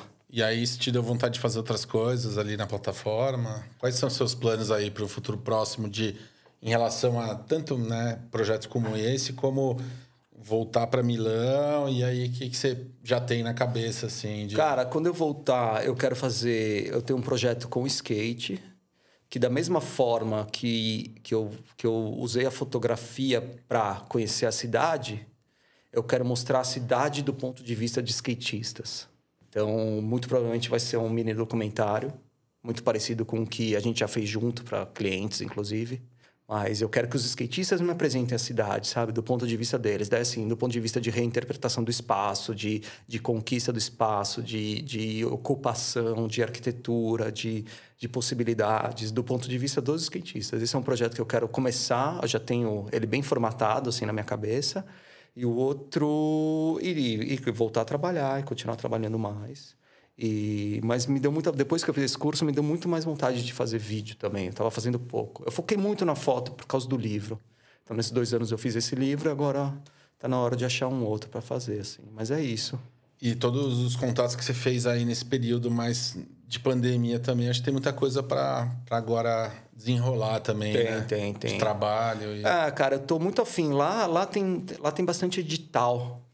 Eu já, eu já tô, me inscrevi em dois editais, que é uma coisa que eu nunca soube fazer direito. Assim, é muito difícil trabalhar sozinho. Né? Mas eu tô, tô pegando a manha e eu quero fazer uns editais também para fazer exposição tal. É, esses, esses, são os planos. E viver, cara. É, acho que é isso. E a pandemia também ensinou que a gente não pode planejar muito. Total. Hoje em dia eu, eu, eu planejo o jantar depois que eu almoço. É o máximo de planejamento. Porque ninguém sabe o que vai acontecer depois. Boa. Algum último recado aí, consideração final para dar? Não. Não? Não. Modular para vida? Skate. Modular para vida. Modular para vida. É, não, é isso, cara. Eu acho que antes de qualquer coisa, eu sou um skatista, sabe? Antes de fotógrafo, antes de pai, antes de... Eu sou um indivíduo skatista. E acho que isso molda muito, assim. É muito fácil... É... Cara, eu, eu, eu, queria muito ter trabalhado só com skatistas na minha vida, assim, sabe? É, igual você faz, por exemplo. Você tenta trabalhar com bastante. A maioria é skatista. Você até fez um texto ali. Contrate um skatista. É, mas não só, né? Não é, só. Eu acho que eu, de certa forma, consegui me manter é. mais próximo, mas é. não só, não dá. Acho que também é isso, né? É, tem, que, tem, tem, que ter que... troca, tem que ter troca. É, e eu gosto também de me alimentar de outros universos, de aprender sobre coisas novas, assim. Eu acho que eu acabo trazendo isso de volta, mas, cara, eu acho que eu eu sou muito feliz de conseguir me manter próximo do skate de alguma forma, assim, né? E eu tô querendo voltar a fazer foto de skate também. Vamos ver. É uma coisa que eu não faço há muito tempo. Fiz muito.